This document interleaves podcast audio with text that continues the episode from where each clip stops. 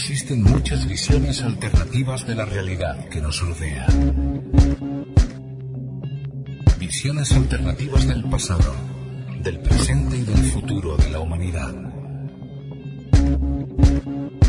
Desde Capilla del Monte, capital nacional de los ovnis de la República Argentina, a los pies del mítico Cerro del Uritorco, el Centro de Informes OVNI les propone la alternativa extraterrestre.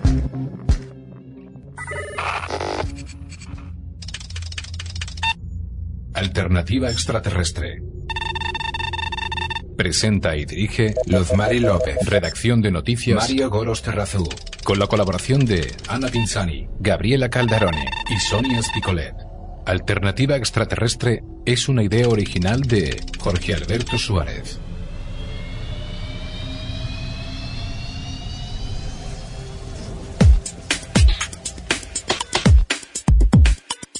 Formar parte de la gran familia del CIO, visita la página oficial del Centro de Informes OVNI. CIOUritorco.org Ponte en contacto con nosotros por correo electrónico en la dirección info@ciouritorco.org. Síguenos en Ustream y participa en el chat durante la emisión de Alternativa Extraterrestre de lunes a jueves y los viernes en el programa de televisión OVNIS, Destino Final. Comparte y comenta las noticias en nuestro grupo de amigos en Facebook.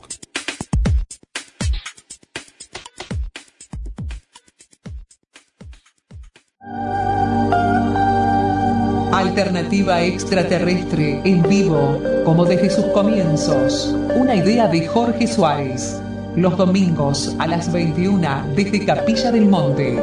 Noticias, debates, invitados. Alternativa extraterrestre órgano de difusión del Centro de Informes OVNI-CIO, para desmistificar el tema OVNI. Domingo, 21 horas, radiomaspilar.com.ar. Siempre más.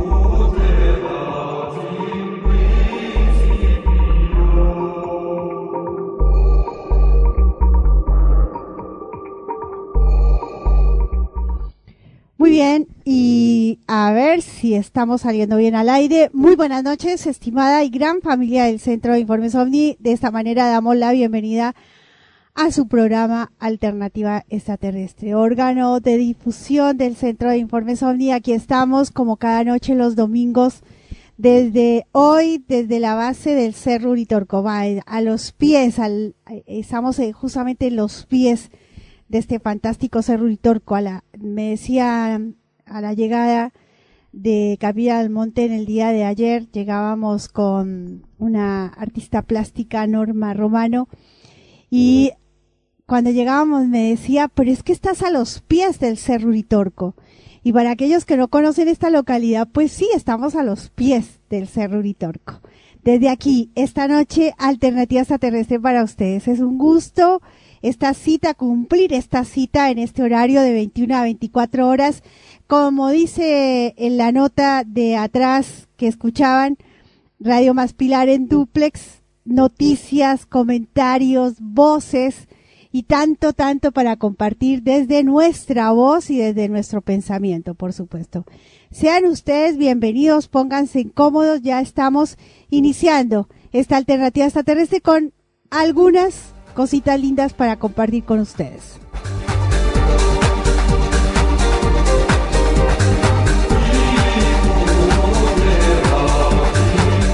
Saludamos ya a Sara Quiroga que me dice Luz, te veo. César Márquez, hola Luz, estamos conectados desde Lima, Perú. Un abrazo de la familia Márquez y asimismo enviamos nuestro saludo a esta linda familia en Lima. Y por favor, Cintia, tenme paciencia, no hemos podido eh, hacer respuestas a todos los comentarios, tengo todo, todo atrasado, ya te voy a contar cómo fue este paso por Buenos Aires en esta semana pasada. Vamos eh, llevando adelante esta tareita y a veces se nos atrasan algunas cositas. Eh, por supuesto que uno sin querer se le van atrasando.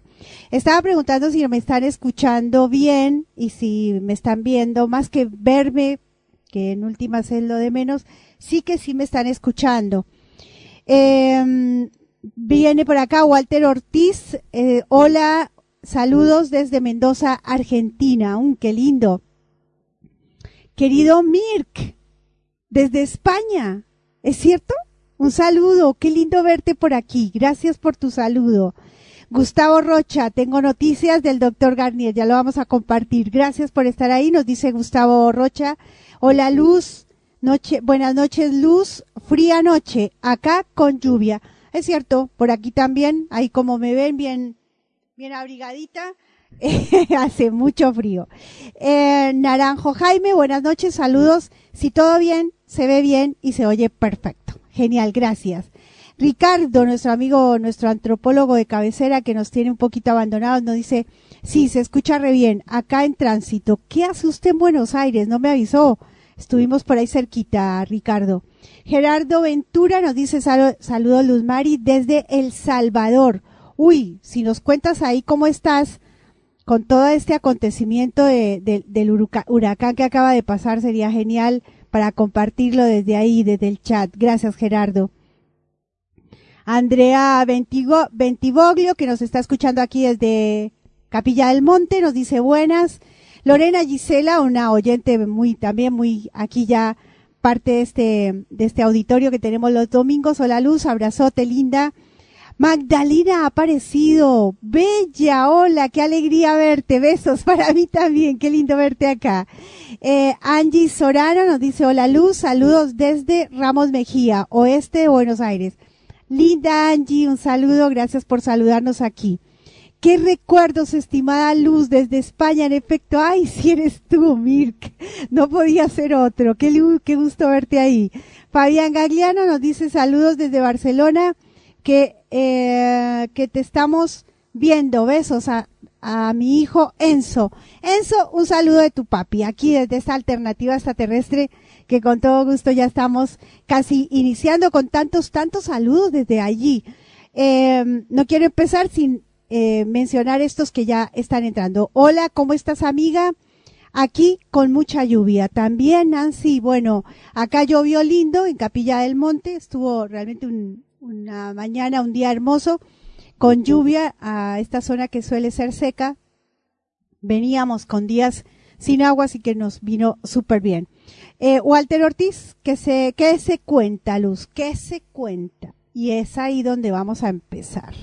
¿Qué se cuenta? Linda pregunta, querido Walter. Bueno, se cuenta mucho, ¿no? Eh, un, un tiempo realmente lo hemos mencionado varias veces en nuestro en nuestras charlas acá en el CIO, son días eh, de muchos contrastes a los cuales siempre nos lleva al mismo lugar, ¿no? Entender que hemos de aceptar nuestro lugar, nuestro modo, nuestro tiempo, eh, en calma, porque hoy son unos los que están viviendo eh, momentos muy difíciles que por supuesto desde acá acompañamos y de corazón, mientras que otros estamos realmente complacidos con la vida que, estamos viviendo, ¿no?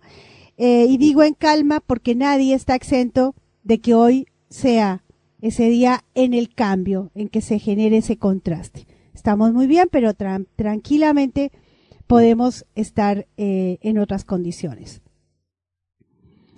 Yo eh, digo no porque sé que la noticia del huracán, la noticia del terremoto, la visita del Papa a Colombia, eh, lluvias fuertes en algunos lugares, vientos helados, bien, un movimiento muy, una semana muy movidita, Imagino que todos están enterados de lo que ha pasado por estos días.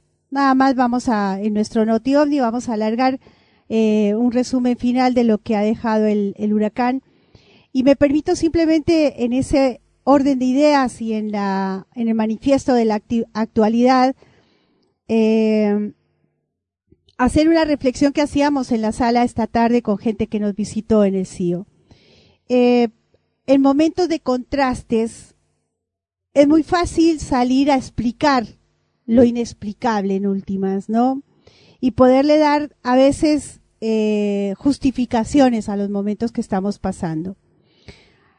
Por momentos están, estar en estos temas de la realidad extraterrestre y en nuestro caso para desmitificar el ovni como fenómeno, nos ocupa realmente no darle la responsabilidad a ellos eh, ni tampoco cargar la balanza hacia lo que puede estar haciendo el orden planetario en estas eh, circunstancias como el terremoto o, el huracán. Lejos de cuáles sean los artífices de toda esta escena, está claro que el, clima y nuestros momentos son para pensar, y todos nos llevan a ubicarnos a nosotros en un lugar muy protagónico. Porque el planeta continúa su vida, porque nosotros continuamos nuestra vida y estamos en tiempos de generar un nuevo ciclo que no sea tan eh, calamitoso como hasta ahora lo hemos vivido. Y eso todo depende de nosotros. Es lo único que se me ocurre pensar y, y provocar en este inicio de alternativa extraterrestre a un acontecimiento que eh, eh, tanto mediáticamente como en nuestras charlas de, sala pueda generar un, una dialéctica reiterativa en que por un lado los ovnis están ayudando y están siendo parte de este desastre, como también los seres dueños de este poder planetario están, o este gobierno de las sombras se han encargado de que así sea también. Eh, hay una tarea urgente para realizar en estos tiempos y es la de nosotros. ¿Qué estamos haciendo? ¿Quiénes somos? ¿Para dónde vamos? Por supuesto, una persona que está en este momento sufriendo la calamidad de este, ¿qué se va a poner a pensar en ello, no? Pero es que ese es su tiempo. ¿Cuál es el nuestro? Mm, yo no puedo, y discúlpenme ustedes, eh, sumarme ni a la lástima ni al querer ayudar lo que en últimas pasa por cada uno de nosotros. La solidaridad seguramente la veremos eh, en un contexto un poco más individual y no global ni, ni masiva. Por ello, desde aquí acompañamos los, las circunstancias que están viviendo algunas personas en este planeta, pero por otro lado creo, y entiendo que tenemos que tomar responsabilidades en las, nuestras propias vidas, estas que estamos eh, hoy despertando y tomando en conciencia. Eso te puedo decir, Walter, en eso de qué se cuenta luz. Pero hay más para contar. Después de este cortecito musical, vamos con lo que nos espera en esta alternativa extraterrestre, en esta noche fría por estos lugares, angustiosa por otros, y que en este mundo de contrastes nos merecemos hacer una reflexión, si es que así nos toca por, justamente hoy, eh, en qué estamos, eh, o, qué estamos haciendo en este planeta, para dónde vamos, por qué están pasando estas cosas, para qué nos dejan verlas de esta manera, ya despertando si se quiere.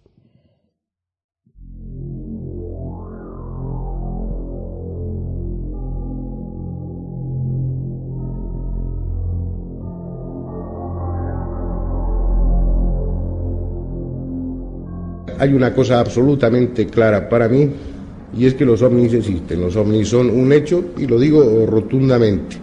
Pienso que no es una cuestión de creer o no creer, sino que es una cuestión de información. Si uno se introduce en ese tema y recibe la información adecuada, el hecho queda como absolutamente claro y definitivo, al menos para todas las personas que yo conozco, que se han introducido en el tema.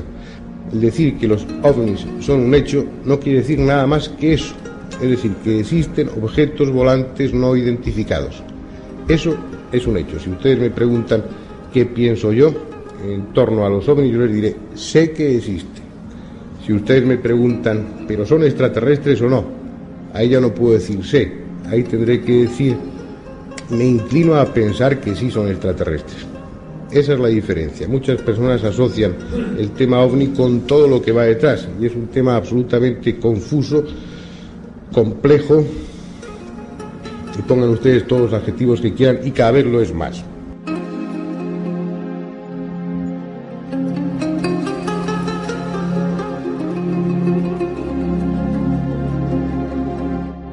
Alternativa extraterrestre.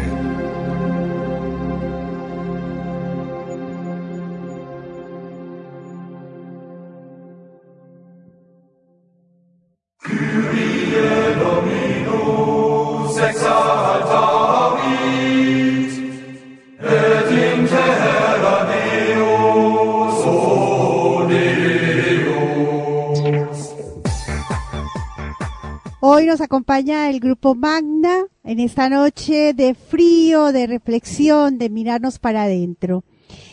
Gracias, querida familia, porque para nosotros eh, realmente esta, familia, esta familia o esta um, humanidad debería generarse en familia, ¿no? Y nuestros oyentes y la gente que nos acompaña desde diferentes lugares y desde hace bastante tiempo, eh, se ha convertido en nuestra familia. Gracias, gracias, gracias por tantísimo calorcito, cariñitos que nos dan cada momento en que nos podemos encontrar. Gerardo Ventura nos dice, Luz Marie, de este lado, Océano Pacífico, no nos ha tocado aún ningún huracán esta temporada. Gracias por la preocupación. Con lo del terremoto de México sí se sintió hasta acá largo y mecido. Te dejo el video de un amigo que vivió el huracán en Puerto Rico. Un abrazo desde El Salvador. Gracias Gerardo por tu informe. Esto es lo que queremos, ¿no? Desde ustedes que nos alcancen este tipo de, porque estamos en diferentes lugares del planeta y realmente estamos viviendo, vivimos, hemos siempre vivido momentos totalmente diferentes. Una cosa lo que se vive desde Argentina y otra cosa lo que vive Colombia, otra cosa lo que está viviendo Norteamérica y así España, porque estamos en diferentes lugares geográficos. Qué maravilla leer la vida hoy de esta manera. Gracias, Gerardo. Magdalena nos dice, feliz de verte, vivo en Chile, bendiciones, preciosa, hermosa, se nos fue lejos. Em, Naranjo Jaime nos dice, gracias a Dios, ya nos pasó el huracán Irma. Ahora ya esperando mañana para recuperar y recoger todo lo que deja esto a su paso. Pero estamos bien desde Margaret, Florida.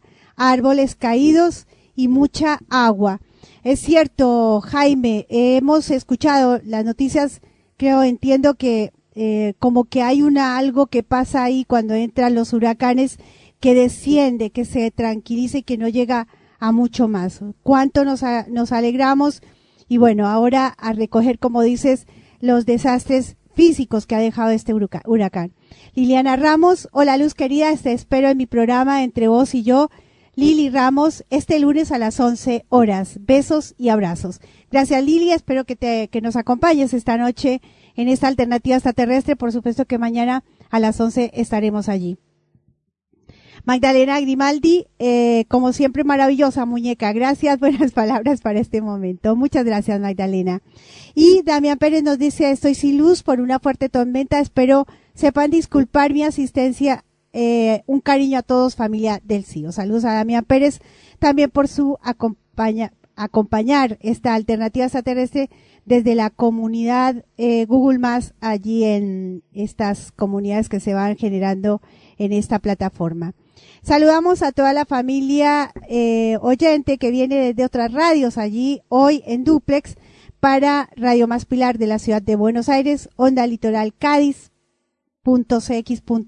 .cx.cc y para eh, FM Astral que nuevamente nos están retransmitiendo allí domingo domingo atrás, pero nos están retransmitiendo nuestro saludo a toda esta capilla del monte que escucha Alternativa Extraterrestre.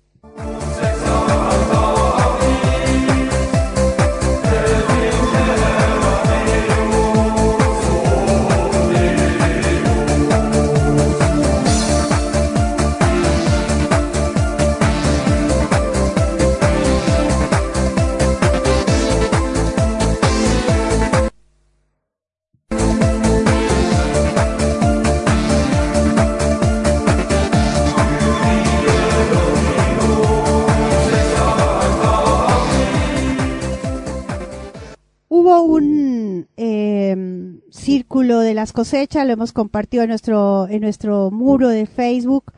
Eh, próximamente estamos preparando una reseña sobre los círculos de las cosechas y en este caso fue una esfera central, según la interpretación, en la Tierra, hay unas nueve esferas que orbitan la Tierra, representan nueve círculos que están alrededor de esta figura central, representan al noveno día del noveno mes, además la novena letra del alfabeto y, representa al, huracán Irma. La destrucción que ocasionará Irma tendrá repercusión mundial. Bien, esto es un poco lo que hablábamos al comienzo, ¿no? Eh, este tipo de eventos genera muchas interpretaciones. Esto es la interpretación de una de los círculos de las cosechas. En el juego de la interpretación todo puede ser. Mm, permítanme eh, expresar la interpretación nuestra que va mucho más allá, o sea, no es tan importante, eso quiero decir, puesto que es una simple interpretación pero no va a pasar más allá de lo que ya pasó, porque los acontecimientos nos están invitando a, reflexionar. Es lo que así eh, sentimos desde este lado.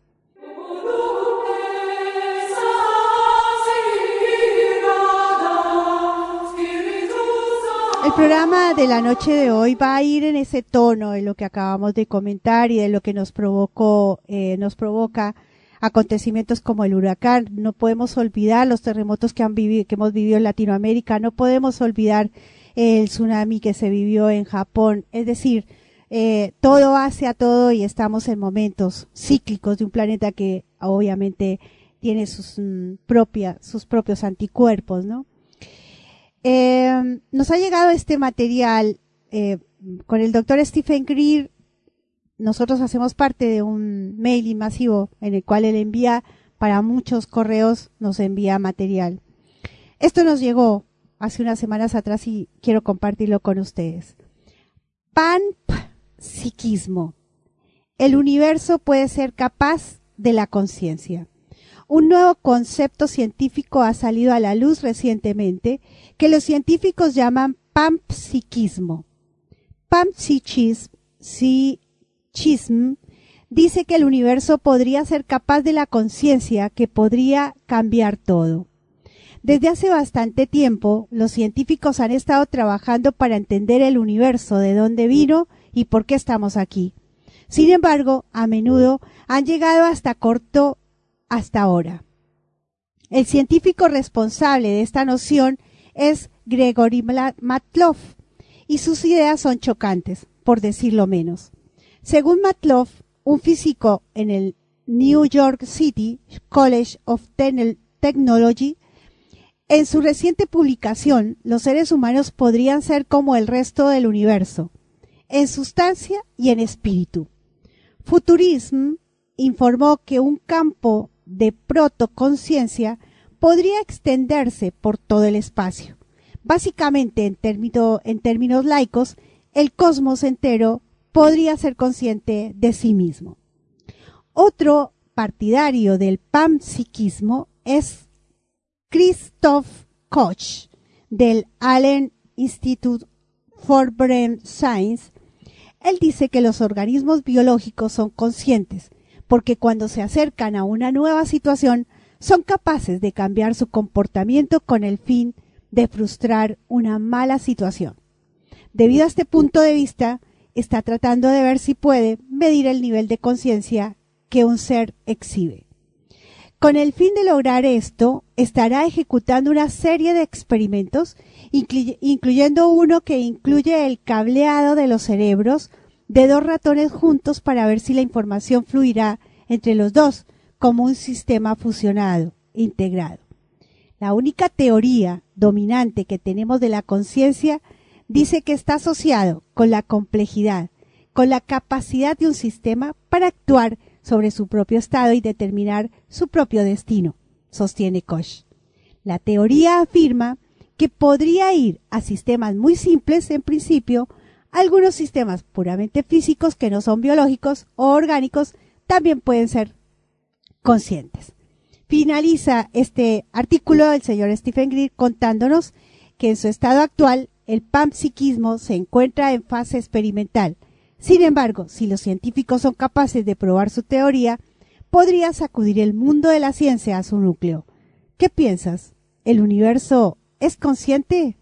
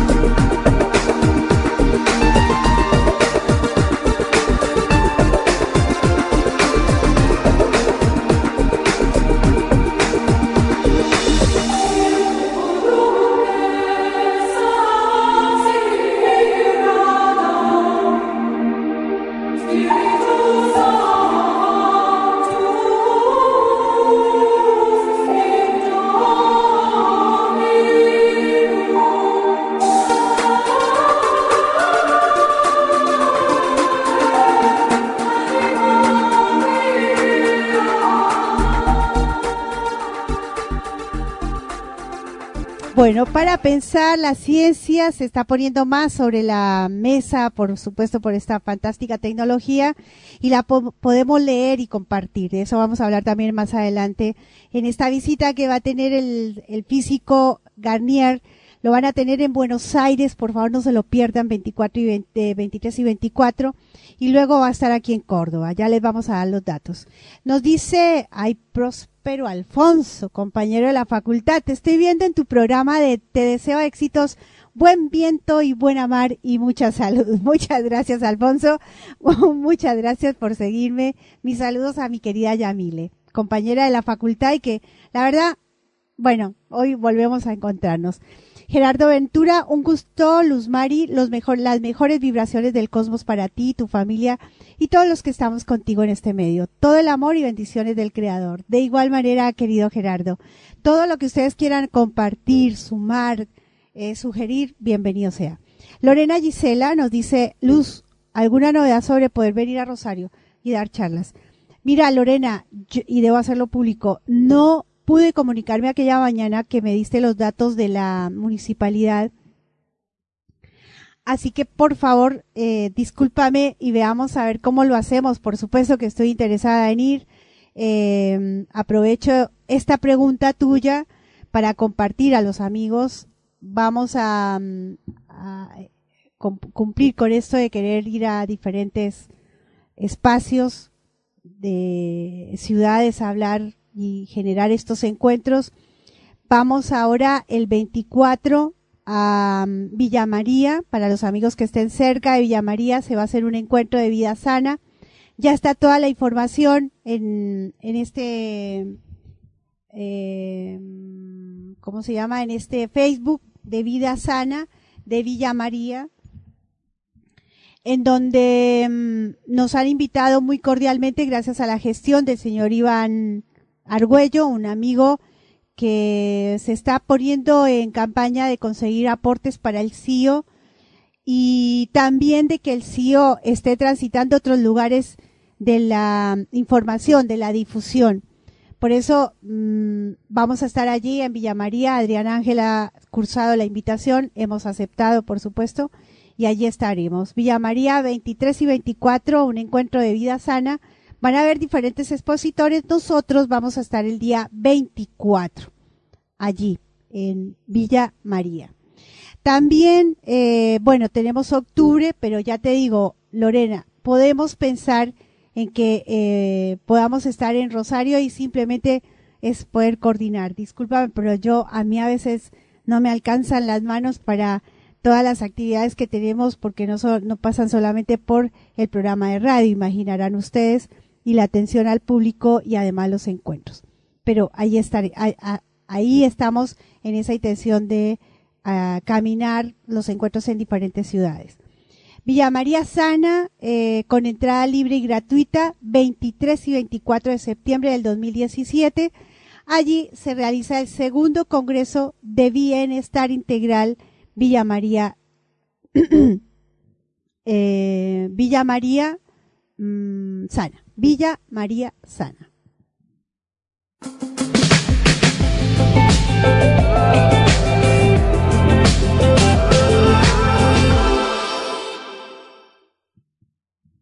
Disculpen, cronograma de actividades. El evento holístico más importante de la ciudad. Habrá más de 30 stands de productos y servicios destacados, profesionales y terapeutas, danza, canto, yoga, tai chi, danzas circulares, aikido, terapias sonoras y mucho más.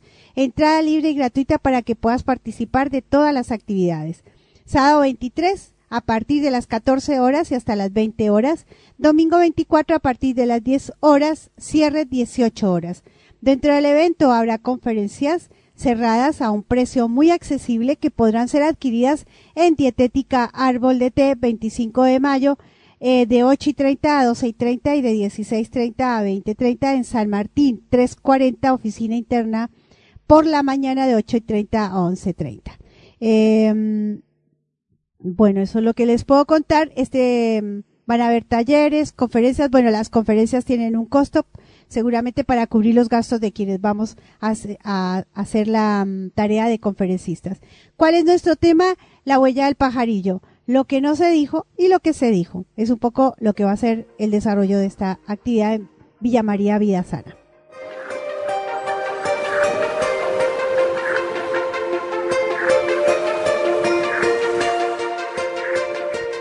Y ya estamos caminando lo que es y por lo que nos han invitado como conferencistas, pero también como em, eh, organizadores del evento, y es sobre el encuentro, eh, encuentro de la unidad mundial.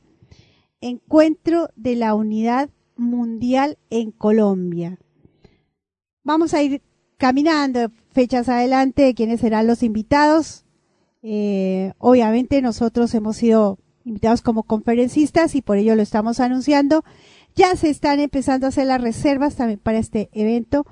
Nuestro, eh, obviamente pueden comunicarse con nosotros y les podemos ayudar en los informes y cómo hacer las reservas. Encuentro Mundial, se esperan 500 personas para este evento.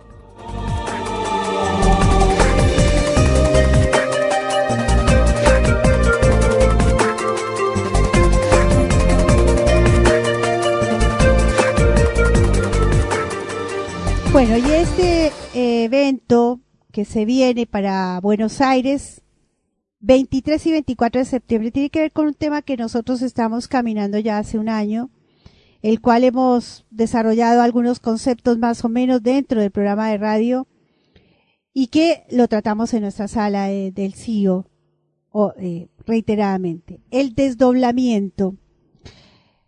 Cuando la ciencia descubre una verdad olvidada. Y es que el desdoblamiento, tal cual lo presenta el, eh, el físico Garnier, nos ocupa a la hora de entender que mm, podemos derivar los conceptos del tiempo del no tiempo, del tiempo. Por el físico Jean-Pierre Garnier Mallet, autor de la teoría del desdoblamiento del espacio y del tiempo para utilizar este principio vital olvidado y encontrar el equilibrio perdido en todos los ámbitos social, familiar y físico.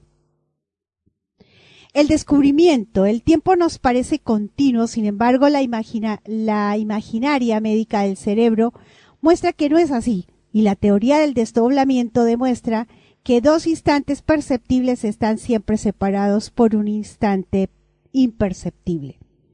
El desdoblamiento nos hace presentes en un tiempo que no percibimos en nuestro tiempo presente, pero donde, como cualquier espacio o partícula, estamos desdoblados para así guardar nuestra memoria del pasado.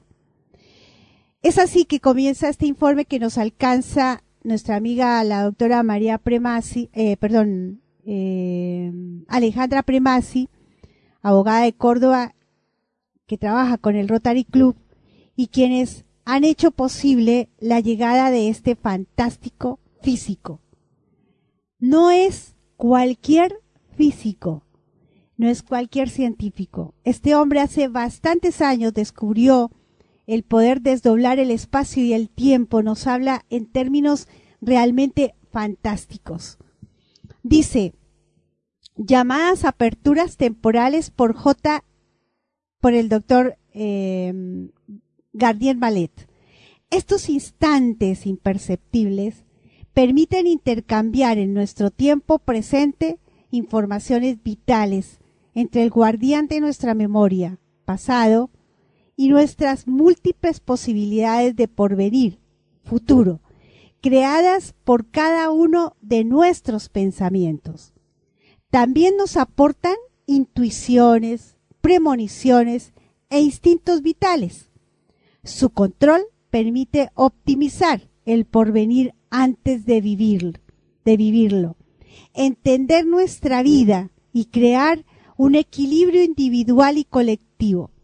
Sin control, nos volvemos marionetas del futuro y nuestra vida en la Tierra no sirve para nada, dice el doctor Garnier. Olvidando todo lo que habéis aprendido, podéis partir sobre nuevas bases tan necesarias como asombrosas. Este descubrimiento implica un total cuestionamiento de vuestro modo de vida y permite encontrar rápidamente un equilibrio físico, psíquico, afectivo, familiar o profesional, correspondiente a un nuevo equilibrio de vuestros pensamientos. Miren, yo les digo, eh, debo parar acá en este informe que ahora lo van a escuchar al doctor. Pero no puedo eh, evitar decirles que escuchar al doctor Garnier es mucho más o es una forma de poder seguir en esta desmitificación del ovni como fenómeno. Para seguir en esto de la desmitificación de la etiqueta, de cómo nos han vendido etiquetas. Y esta parte, que es la que más eh, me, ocupa leerla, eh, por eso paro en hacer la mirada. Es en donde nos hemos detenido cuando nos encontramos con Jorge Suárez. Por ello nos detuvimos aquí, porque entendemos que la realidad extraterrestre, lejos del fenómeno, nos provoca entender la vida desde otros contextos. Y que la única manera es resetearnos o reiniciarnos. Esto ya mucha gente que nos acompaña en las salas, por supuesto, lo ha escuchado de nuestra voz. Una formación llevada a cabo la víspera y el día siguiente de una noche permite, gracias al dominio de este principio vital, el descubrimiento y el control inmediato de un enorme potencial energético individual, relacionado con las aperturas temporales. Este control diario nos da el mejor potencial disponible para equilibrarnos modificando nuestros instintos e intuiciones. Esta formación permite optimizar terapias y búsquedas de equilibrio.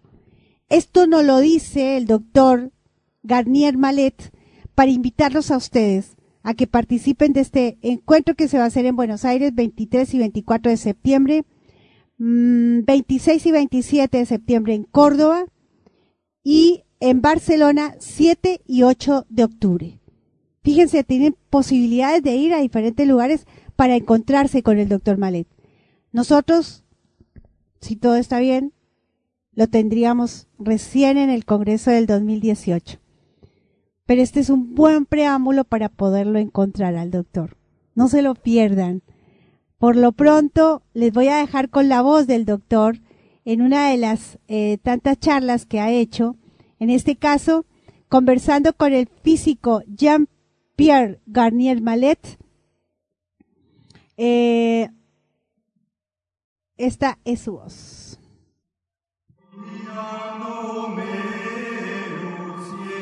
Denme un segundito que pueda entrar con el video, ya con el audio ya se, lo se los alcanzo. El, el doctor Garnier, Jean Pierre Garnier Malet, hablando de esta manera sobre el desdoblamiento del espacio-tiempo.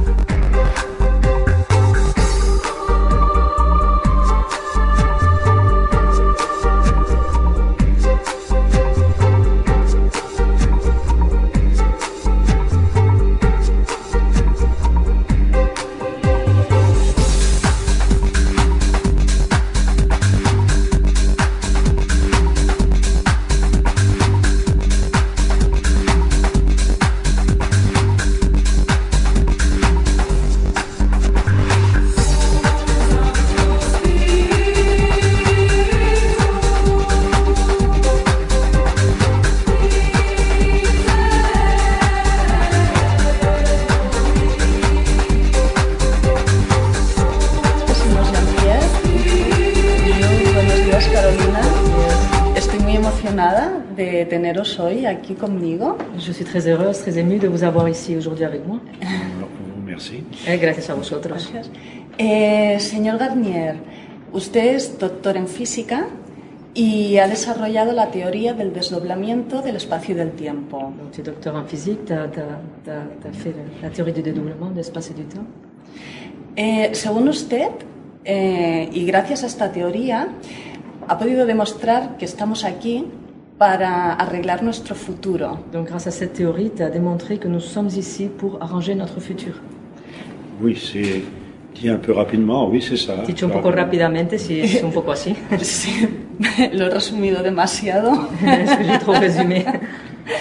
Le, le mot futur, plus exactement les potentiels dont l'humanité dispose La palabra futuro es más que nada los potenciales de los cuales dispone la humanidad, et dont nous sommes responsables. de los cuales nosotros somos los Et responsables. cette responsabilité nous oblige à arranger ces potentiels. Y esta responsabilidad nos obliga a arreglar esos potenciales.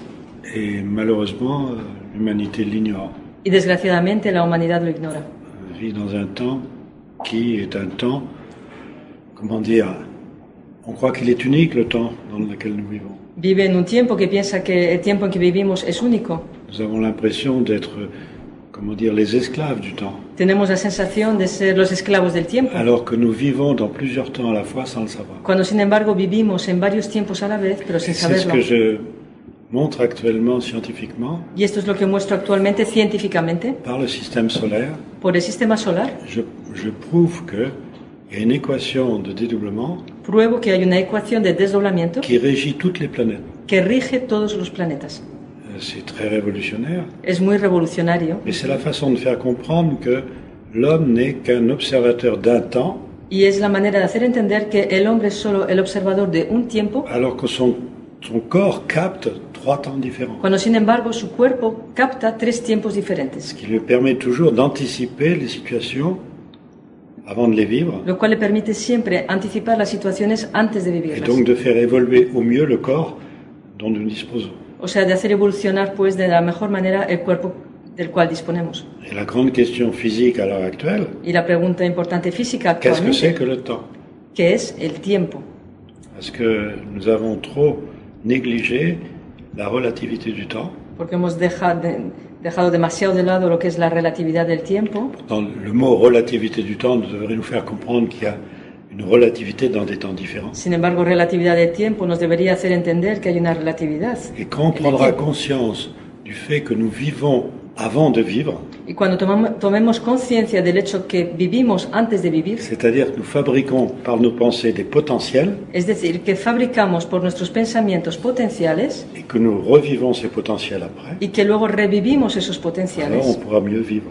Entonces, si lo entendemos, podremos vivir Mais ce qu'il mejor. faut voir dans ces histoires de temps, Y lo que hay que ver en estos temas de tiempo c'est que ça réunit à la fois l'infiniment petit des particules, es que esto reúne a la vez lo infinitamente pequeño de las On sait que partículas. les particules vivent des états quantiques, des états potentiels, Sabemos que las partículas viven estados cuánticos, estados potenciales, et l'infiniment grand, qui semble complètement immobile, y lo infinitamente grande que parece estar totalmente inmóvil, et de voir que le mouvement de dédoublement dans l'infiniment grand es de ver que el movimiento de desdoblamiento en lo infinitamente grande est identique au mouvement des particules dans l'infiniment petit, es idéntico al movimiento de las partículas en lo infinitamente pequeño, qu'il y a une différenciation du temps de l'observation. solo que hay una diferenciación del tiempo de la observación. Et c'est ça qu'on n'a pas encore envisagé dans notre quotidien. Y eso es todavía lo que no se ha tenido en cuenta en nuestro día a día. On se donne des limites qui n'existent pas. Nos damos o nos ponemos límites que no existen.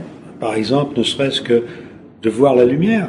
Por ejemplo, tan solo el hecho de ver la luz. Qu'est-ce que c'est que cette lumière? ¿Qué es esta luz? Cette lumière qui nous fait vivre. Esta luz que nos hace vivir. Vous savez, je cite souvent une expérience classique du tétard et de la grenouille. Cito a menudo este ex- experimento realizado con el renacuajo y la rana. Si vous empêchez le tétard de voir le soleil, Si impides al renacuajo ver el sol, il ne devient jamais grenouille. nunca se hace rana. Donc c'est l'information solaire qui transforme le tétard en grenouille. Es decir, que es la información solar la que transforma el renacuajo en C'est rana. c'est une expérience assez classique. Es un Ça veut dire que nous, clásico. nous, nous ne vivons que par l'information. Pero significa que nosotros tan solo vivimos por la información. Alors cette lumière, qu'est-ce que c'est? ¿Y esta luz? Pues, ¿qué es? Et la théorie du développement prouve une chose ahurissante Y la teoría del desdoblamiento prueba algo muy dont sorprendente, Einstein parlait. de lo cual hablaba ya Einstein. Elle n'a absolument aucun lien avec l'observation. No tiene ninguna relación con la observación. Quel que soit l'observateur, Sea cual sea el observador, quelle que soit sa vitesse, sea cual sea su la lumière va velocidad, toujours à la même vitesse. la luz siempre va a la misma velocidad. Elle est indépendante de la vitesse de la source Es independiente de la velocidad de la et de la fuente vitesse de l'observateur. y de la velocidad del C'est observador. normal. No es normal. Alors je me suis dit, on doit pouvoir montrer que ce n'est qu'une information instantanée Entonces yo me dije a mí mismo, deberíamos de poder probar que se trata tan solo de una et qu'on doit información pouvoir instantánea calculer cette constante y que debemos de poder calcular esa constante dans le système solaire. en el sistema solar.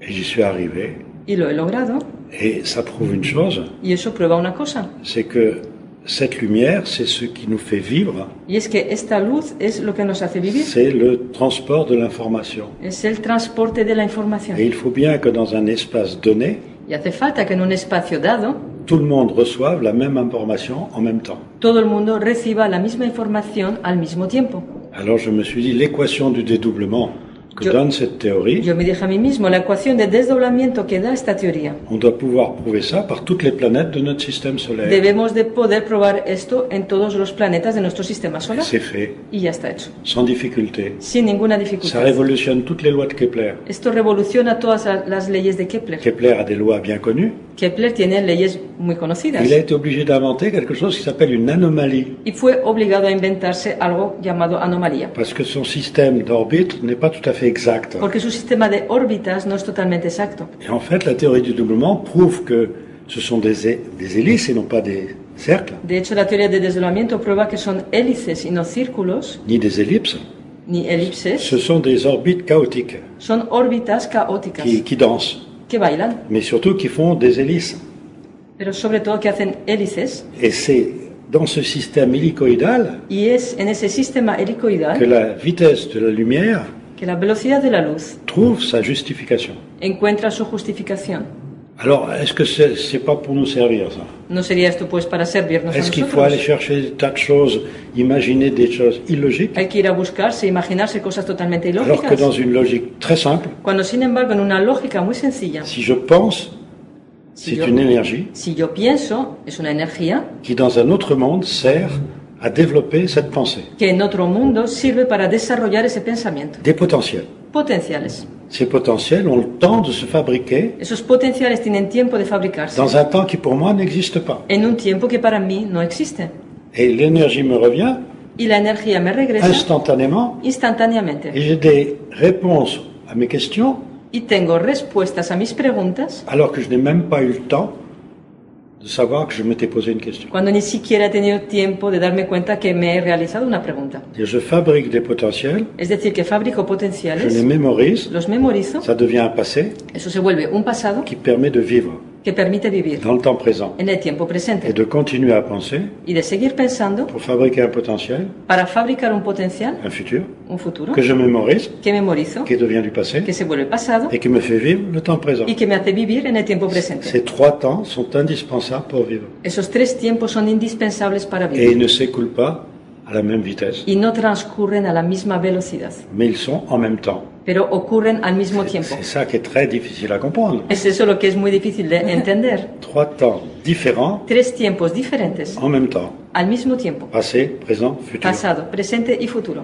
Alors on rejoint des vieilles histoires de Platon. Entonces vemos ahí viejas historias de Platón. L'éternel est celui qui était, El eterno es aquel que era, celui qui est aquel que et es celui qui sera. y aquel que será. Mais à vrai dire, il est dans tous les temps. Pero a decir verdad, Él es en todos los On ne comprend tiempos. pas ça quand on sait pas qu'il y a des temps différents. No entendemos esto, no podemos entenderlo cuando no sabemos que hay tiempos diferentes. Arrive un scientifique qui s'appelle Poincaré, Y llega un científico llamado Poincaré qui considère qu'il y a des temps qu'on peut différencier. que considera que hay tiempos que podemos diferenciar. Alors il fait une théorie, Él hace una teoría, Einstein arrive derrière, Einstein llega detrás de él, reprend, ce que Poincaré disait, retoma esto que decía Poincaré, le développe lo desarrolla et trouve la théorie de la relativité y encuentra la teoría de la relatividad au, au début du siècle dernier. al principio del siglo pasado. Et qu'est-ce qu'on en fait de cette théorie? ¿Y qué se hace de esa teoría? Bon, On sait qu'on en a fait la bombe atomique. Eh, Sabemos que se hizo la bomba atómica. Comme, comme succès pour l'humanité, euh, bon, Como cosa buena para la humanidad, bueno, une arme destructrice. una, un arma Et destructora. Einstein n'était d'ailleurs pas d'accord. Y Einstein no estaba de acuerdo en eso, para nada. Mais la différenciation du temps Pero La diferenciación del tiempo. Pourquoi ne pas l'utiliser dans le quotidien de notre vie? ¿Por qué no utilizarla en el día a día?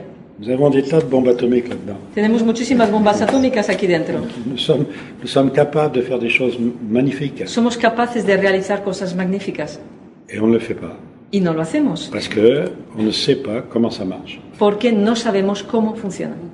Et en ce moment, on n'a pas trop le temps de réfléchir, Y actualmente no tenemos demasiado tiempo de en reflexionar le sens que le cycle de dédoublement du temps, car il y a un cycle en el sentido que el ciclo de desdoblamiento de los qui tiempos, correspond au cycle, de, hein, qui correspond au cycle de précession des équinoxes, que corresponde con el ciclo de precesión de los equinoccios, donc de, de l'ordre de 25 000 ans, es decir, unos 25.000 on ne años, sait pas qu'on en vit la fin. Y no sabemos que estamos viviendo el final. Et que parce qu'on en vit la fin, Y porque estamos viviendo el les trois temps qui nous font vivre los tres tiempos que nos hacen sont à notre disposition en permanence. están a nuestra disposición D'où continuamente. d'où l'évolution actuelle de l'humanité. De ahí la evolución actual de la Il n'y humanidad. a jamais eu un progrès aussi rapide, scientifique. Nunca hemos humain. vivido un progreso tan rápido ni Les enfants disposent d'un potentiel dont nos grands-parents n'avaient pas. Los niños hoy en día disponen de un potencial moindre que nuestros abuelos no tenían ni idea. Pourquoi. Parce que tout le futur bâti pendant les 25 000 ans par l'humanité ¿Por qué? Porque todo el futuro construido por la humanidad desde hace 25.000 años sont à notre disposition. están ahora a nuestra disposición. Ben, il faut savoir qu'il y a le pire et le meilleur, Pues hay que saber que está lo mejor y lo peor. et l'humanité utilise le pire Y la humanidad está utilizando lo peor au lieu d'utiliser le meilleur. en vez de utilizar lo mejor. Donc il est intéressant d'essayer de trouver le meilleur O sea que es interesante intentar buscar lo pour mejor faire vivre l'humanité para hacer vivir a la humanidad dans une époque qui est très chaotique, en una época que es muy caótica. parce que nous découvrons les potentiels cachés. Porque estamos descubriendo los potenciales escondidos.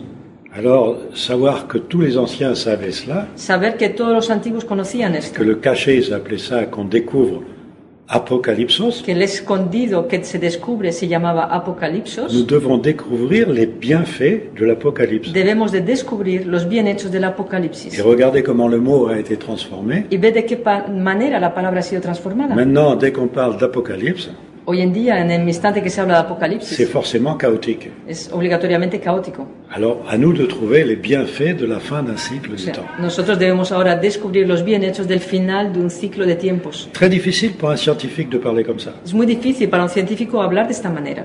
Alors, les gens se disent, oh, parce que c'est scientifique? Y las personas se preguntan, ah, ¿eso, ¿es eso pues C'est científico? pas ésotérique. ¿Y no esotérico? Le mot ésotérique étant devenu très, très, très controversé. La palabra esotérica habiéndose vuelto muy controvertida, Non, c'est purement scientifique, no, es puramente dans científico, le sens exact du terme. en el sentido exacto del C'est término. prouvé, Está probado, démontré, está demostrado et ça continue à être prouvé, à être démontré. y se continúa demostrando y probándolo. Maintenant, il n'y a plus un scientifique qui ignore que les ondes antigravitationnelles Hoy, existent. hoy en día ya ningún científico ignora que las ondas antigravitacionales Ça y existen. est. Ya está. Moi, ça fait 25 ans que je dis ça. Yo llevo 25 años On diciéndolo il se prend pour Einstein. y me decían, ese se toma por un Il Einstein. ose dire le contraire Se d'Einstein. atreve a decir lo contrario de lo que dijo Il Einstein, disait que c'est la plus grande erreur de ma vie. quien se vio obligado a decir que había sido el error más grande de su Et moi, je vida. disais, c'est pas la plus grande erreur de sa vie. Y yo decía, no había sido el error más la grande de plus su grande vida. intuition de sa vie. Fue la intuición más importante que tuvo en su vida. en harmonie avec la communauté scientifique de son époque, Pero para estar en armonía con la comunidad científica de su il était época, obligé d'admettre que c'était la plus grande erreur de sa vie. se vio obligado a admitir que había sido el error más grande Et cometido moi en su qui vida. soutenais que c'était, en effet, que ce n'était pas une erreur, Y yo que sostenía, que decía, Alors, no es un error. je recevais des tas de compliments, si je peux dire. Recibía muchos complimentos. Et maintenant, ça y est, c'est démontré. Bueno, ya está. Hoy en Les día ya está demostrado. antigravitationnelles existent. Las ondas antigravitacionales existen. Et il existe une énergie de répulsion, ça c'est aussi prouvé, Existe una energía de repulsión, eso también está probado, de 666 millièmes de l'énergie totale, de 666 milésimas de la energía qui total, explique l'expansion de l'univers. que explica la expansión del Mais ce qu'on n'a pas compris, Pero lo que no se ha c'est qu'il n'y a entendido pas d'expansion de l'univers. es que no hay expansión del universo. Car s'il y a une simple contraction du temps, Porque si hay una sencilla contracción del si un tiempo, espace se contracte, si un espacio se contrae, ce qu'il y a autour semble s'éloigner. lo que está alrededor parece alejarse. Mais c'est simplement une vision très petite. Y es sencillamente una visión muy pequeña. Maintenant, quand la contraction d'un espace se termine, Ahora, cuando la contracción de un espacio se termina, l'expansion se termine, la expansión se termina, et si le- l'espace se dilate, y si el espacio se dilata, l'espace autour se contracte. el espacio alrededor se contrae. Alors on retrouve une vieille phrase d'il y a 2000 ans. Entonces encontramos una vieja frase, frase de hace dos mil años. Qu'est-ce qui va se passer à la fin des temps? ¿Qué va a ocurrir al final de los tiempos? Car il y a 2000 ans, on ne disait pas la fin du dédoublement des temps. Porque hace dos mil años no se decía el final del desdoblamiento de los On simplifiait. Se simplificaba. La fin des temps. Se decía final de los Donc il y a bien plusieurs temps. O sea, significa que hay varios Alors tiempos. il y a, il y a quelqu'un qui a répondu bah, la fin des temps. Quelqu'un de très connu, Y alguien muy conocido respondió, pues el final de los tiempos, scientifique. un científico. Decía esto, les étoiles tomberont du ciel. dijo, las estrellas caerán del cielo. Les étoiles ne tomberont pas du ciel. Las estrellas no caerán del cielo, Mais c'est la perception des étoiles pero será la qui, percepción au lieu de nous de donner une impression d'expansion de l'univers, que en vez de darnos la sensación de expansión del nous universo, donnons soudain nos darán la repentinamente vision d'une contraction la de visión de una l'univers. contracción del universo. Ça ne changera rien au niveau de notre système solaire, No cambiará nada a nivel de nuestro sistema solar, si ce n'est qu'il sera un peu chaotique lui-même, sino es que será, eh, el mismo estará algo caótico, car toutes les informations que nous recevrons pues todas las informaciones que recibiremos sont portées par des particules. están llevadas por partículas. Notre magnétosphère nous protège de certaines particules, Nuestra magnetosfera nos protege de ciertas partículas, mais à la fin du cycle, il y a des trous dans la magnétosphère, pero al final del ciclo hay agujeros en la des magnetosfera. particules nouvelles qui apparaissent. Hay nuevas partículas que On aparecen, les cherche en ce moment, on en trouve, se buscan actualmente, se encuentran, mais on n'a pas compris ce mécanique, cette mécanique des particules. y no se ha entendido esta mecánica de las partículas. Les informations que nous recevons Las informaciones que sont recibimos portées par un mouvement son llevadas por un movimiento et les particules suivent ce mouvement, y las partículas siguen ese movimiento, comme les planètes. igual que los planetas. Et là, on n'a pas encore compris cette universalité Y de todavía no, l'information. no hemos entendido esa universalidad de la On n'a información. pas compris que nous recevions des informations d'autres mondes. No hemos entendido que recibimos informaciones de otro Là, mundo on n'a pas le droit d'en parler. là. y no tenemos derecho a hablar de ello. Parce que là, là, on tombe dans un domaine. Euh, faut pas trop en parler. Le monde existe par le hasard. El mundo existe por la casualidad. hein. Ça, c'est ce qui est admis Eso scientifiquement. Maintenant qu'il soit régi par une loi, Pero bueno, que sea regido por una ley, c'est-à-dire par une intelligence, es decir, por una oh, inteligencia, là, alors là, là, faut se méfier. pues ahí cuidado con Quelle eso. intelligence ¿Qué Et Qu'est-ce que ça signifie ¿Y qué significa eso? Vous voyez que ça va loin, ça. ¿Eh? ¿Veis que esto va lejos? Et alors, qu'est-ce qu'on est, nous? On n'est pas intelligents? Bueno, ¿y qué? ¿Qué somos nosotros? ¿No somos inteligentes? Ben, Il faut faire travailler cette intelligence pour comprendre pourquoi nous vivons. Pues hay que hacer trabajar esa inteligencia para entender el por qué vivimos. Et en conclusion, je pense qu'il est bon de dire Y en conclusión, pienso que es bueno que decir notre temps présent n'existe que nuestro tiempo presente solo que existe pour fabriquer un futur para fabricar un que futuro n'importe qui peut mémoriser que cualquiera puede memorizar pour vivre son présent. Para vivir su presente. Si bien que dès que je pense quelque chose, De tal manera que en el instante que pienso en je algo, fabrique un potentiel pour l'humanité. fabrico un potencial para la humanidad. N'importe qui dans l'humanité peut l'utiliser. Cualquiera en la humanidad lo puede utilizar. Alors pourquoi ne pas fabriquer de bons potentiels Entonces, ¿por qué no fabricar buenos pour que potenciales l'humanité puisse bien vivre para que la humanidad pueda vivir bien? Au lieu d'être en train de se battre sans arrêt les uns contre les En vez autres, de pelearse continuamente los unos contra los otros, à fabriquer des mauvais potentiels fabricando malos qui fait que potenciales, l'humanité vue, vit de mauvais potentiels. lo que hace que la humanidad vive de malos On peut dire potenciales. ça en conclusion. Podemos decir esto como conclusión. Si on connaît le temps, Si conocemos el tiempo, alors on contrôle sa pensée. Entonces controlamos nuestro pensamiento le mieux faire. y es lo mejor que podemos hacer. Je vous remercie de votre accueil. Y os doy las gracias de vuestra acogida. Muchas gracias, Jean-Pierre. Ha sido todo un honor. C'était un honneur. Je, je m'excuse de n'avoir pas écouté vos questions. Siento de no haber escuchado tus preguntas. En, en otro tiempo, espacio, le estaremos haciendo otra entrevista en la que yo haré más Dans preguntas. un autre temps, ça sera facile de, de refaire une interview dans laquelle Oui. je pourrais faire d'autres questions. Mais j'espère avoir répondu à pas mal de vos questions. Pero espero haber respondido a muchas de las que tenías. Sí, sí, sí. Muchas Merci, gracias. merci encore. Y, y Muchas gracias, a vosotros. dos. Gracias.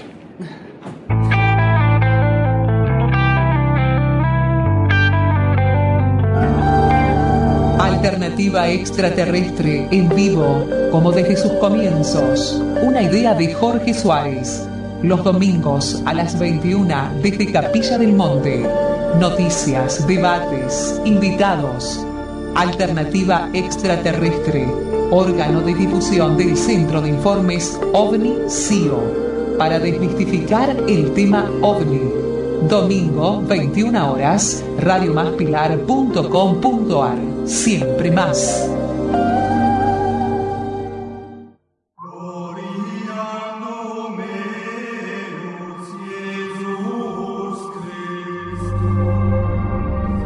Bien, mil, mil disculpas para los amigos del chat que mm, se me fue la información que me estaban pidiendo vía WhatsApp de la visita del doctor Garnier. Muchísimas gracias, Gustavo Javier, porque la, lo que tú nos alcanzaste nos sirvió muchísimo, sobre todo para poder establecer un contacto más directo.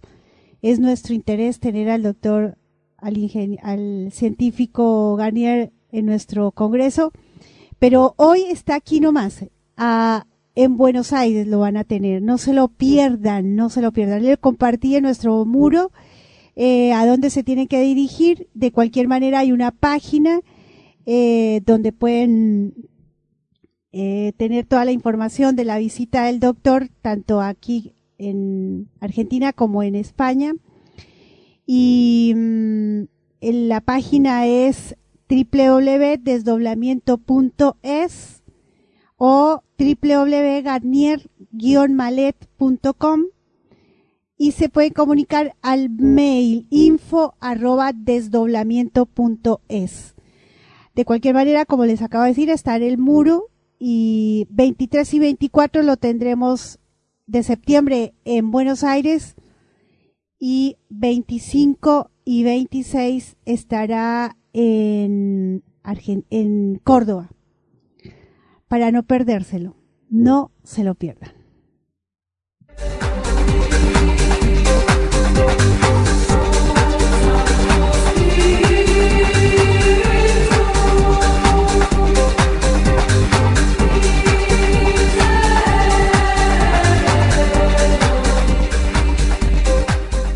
Sin abandonar eh, estas fantásticas eh, descubrimientos como el del doctor Garnier, un error de Julio Verne.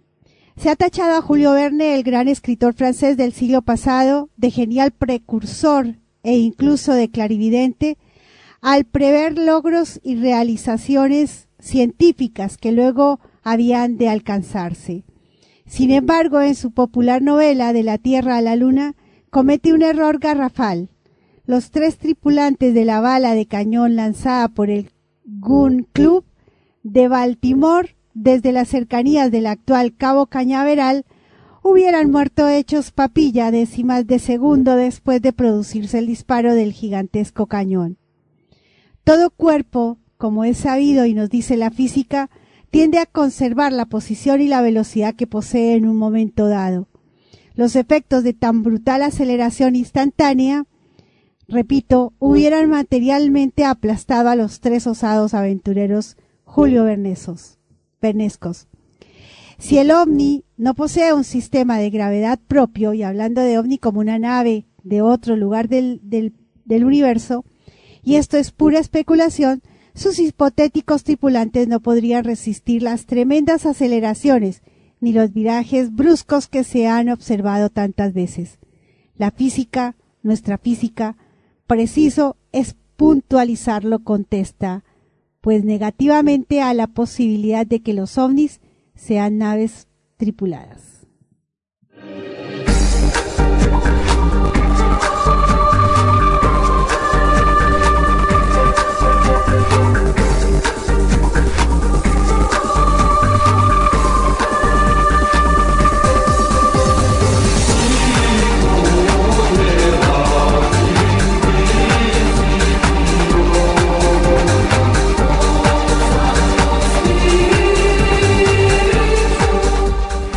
La astronomía se define. La astronomía no es mucho más optimista que la física, si bien hoy todos los astrónomos están de acuerdo en aceptar la universidad del fenómeno planetario, la astrofísica nos dice que la formación de planetas es un hecho que debe seguir casi obligatoriamente a la formación de una estrella. Y admiten que muchos de estos planetas en nuestra galaxia y en otras pueden estar habitados, incluso por especies más evolucionadas que el hombre. Lo que ya no admiten es que puedan salvarse las inmensas distancias interestelares, siendo la velocidad de la luz, como es sabido, de más eh, de, de, perdón, de 300.000 kilómetros por segundo y estando la estrella más próxima, Alfa de la constelación de Centauro, a 4.2 años luz, una hipotética nave que viajase a solo la mitad de la velocidad de la luz tardaría más de ocho años en llegar al sistema solar. Y por supuesto, ninguna de las naves espaciales y las ondas de la NASA viajan a 150 mil kilómetros por segundo. Ello quiere decir que a 11 kilómetros por segundo, igual a 40 mil kilómetros por hora, que es la velocidad de escape terrestre que luego en el espacio cósmico puede incrementarse ligeramente, pero no mucho más, una astronave, astronave tardaría siglos en llegar a la estrella que tenemos más próxima. Y no digamos lo que tardaría en llegar a otras nuestra, nuestra, de nuestra vecindad, como Tau Ceti o Epsilon Eridani, estrellas con las que trató de comunicarse por radio el ya extinto proyecto OSMA, situadas entre 10 y 11 años luz.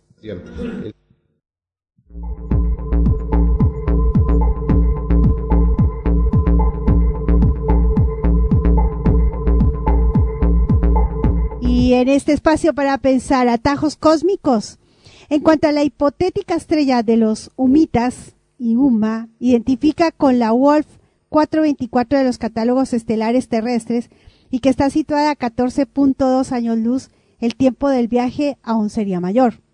Los autores de los famosos informes de humo, empero, salvan elegantemente este obstáculo afirmando que sus naves viajan por atajos cósmicos o saltando de un pliegue espaciotemporal a otro. Es posible que así sea, pero la física y la astronomía terrestre actuales no admiten tales posibilidades, sin que yo quiera decir que no existan. En los alrededores de nuestro sistema solar y según cálculos de Isaac Asimov, la distancia media entre estrellas es de unos nueve años luz. En el núcleo de la galaxia, sin embargo, las estrellas están mucho más próximas y además son más antiguas que el Sol, pues muchas veces se hallan separadas tan solo por distancias de meses e incluso de semanas luz. Y esto, según palabras del propio Asimov, facilitaría enormemente el vuelo intersideral. Por otra parte, la comunicación e intercambio entre culturas distintas actuaría como un catalizador del progreso. Simplemente para pensar, ¿la ciencia nos estará contando todo?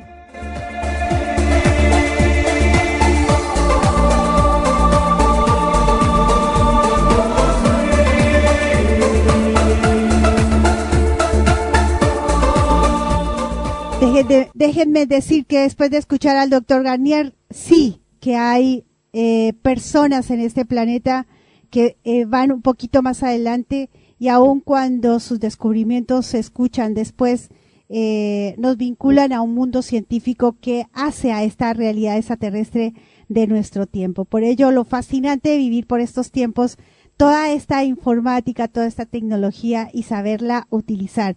Por supuesto, para este cambio que nos están invitando a hacer. Hoy es mi cambio. Yo no sé si es el suyo también.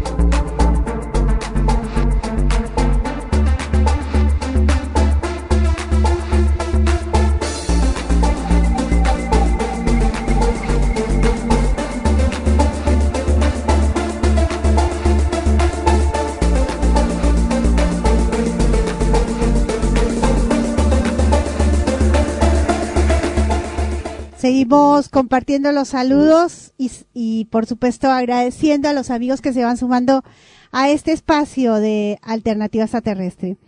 Nos dice Ingrid Viviana Borbón, besote enorme, diosa. Tan linda Ingrid, gracias, un abracito desde aquí. Aguilera, Guillermo Aguilera, un investigador allí de Chile, de la temática Salud desde Santiago de Chile, Guillermo, el amigo de Jorge Ambrus Dumont. Amigo, gracias por el saludo Hoy vamos a tener una segunda parte de esa conferencia que realizara el doctor, el profesor Jorge Afrundumón en nuestro primer congreso aquí en Capilla del Monte. Aníbal Omar Santucci nos dice buenas noches a Luz, saludos, abrazo cósmico. Querido Aníbal, quiero ver que seas uno de los primeros que hace la reserva a nuestro encuentro este año, 3 y 4 de noviembre. Ya vamos a hablar del encuentro, viene lindo, ya estamos casi confirmando nuestros invitados. Fede Sipen Hola, saludos, llegué a tiempo. Claro que sí, Fede, llegaste a tiempo, escuchando al doctor Garnier. Juana Souto nos dice felicitaciones, CEO, por su caminar. Gracias a ti, Juana, por tus felicitaciones y simplemente hacemos lo que sentimos. A veces cuesta. sí, en serio, a veces cuesta, pero también eh, en esa magia que tiene el CEO, esta vida maravillosa de, de poder entender por qué seguir este camino, también lo hace, si bien lo hace difícil, no lo hace simple. Y eso es eh, fantástico, es genial. Katy Martínez nos dice, bello tema, gracias, hacía falta para mis oídos. Genial, Katy, que te haya gustado. Eh, Garnier, mm, varias veces quienes nos siguen, ha estado presente en esta alternativa extraterrestre y por supuesto es un acontecimiento para, para, la, para la temática, para nosotros que el doctor Garnier esté aquí en, en Argentina, así que aprovechenlo. Cari, Luz, Francisquito y Dieguito, nuestro saludo. Lindos, allí desde Rosario. Muchas gracias por estar escuchándonos. Gerardo Ventura ha descubierto la existencia de la eternidad, nos dice referido a lo que acaban de escuchar ustedes. Sí, eh, eh, quienes estamos en estos temas sabemos que no existe la muerte, que no existe la, la, la, la, a ver, tal cual nos han vendido estas etiquetas. Así que la eternidad hace también, entiendo yo, eh, parte de esas tantas etiquetas que nos hacen alejar de la verdadera esencia, de la fuente, como lo hace Garnier. Garnier, al hablarnos del desdoblamiento, nos ocupa un poco en esto que dices tú, Gerardo, de la eternidad, pero un poco, va un poquito más allá, si lo, lo leemos un poco más fuera de la, de la estructura o del paradigma. Gracias Gerardo por tus comentarios. Gustavo Javier Rocha nos dice, me resultó más simple que mi Chikaku. La semana entrante me llegan sus libros. Uy, ¿en serio? Ay, qué chévere, Gustavo. Sí, lo hace sencillo porque justamente él va un pasito adelante de lo que nos dijo Albert Einstein o Nikola Tesla. Entonces, obviamente que sí, comparto lo tuyo, Gustavo. Fede Cipen, ciertamente la humanidad mayormente siempre crea malos potenciales que afectan el futuro. Tal cual, porque compramos lo que sea, porque no nos damos cuenta que es lo que estamos comprando. Gracias, Fede. Héctor Julio, amigo colombiano que estuvo en nuestro encuentro en uno de nuestros congresos en, en Bogotá, en Colombia. Gracias por tu comentario, nos dice excelente información. Gracias, Héctor, que también hace su aporte con su, con su tarea. Muchas gracias.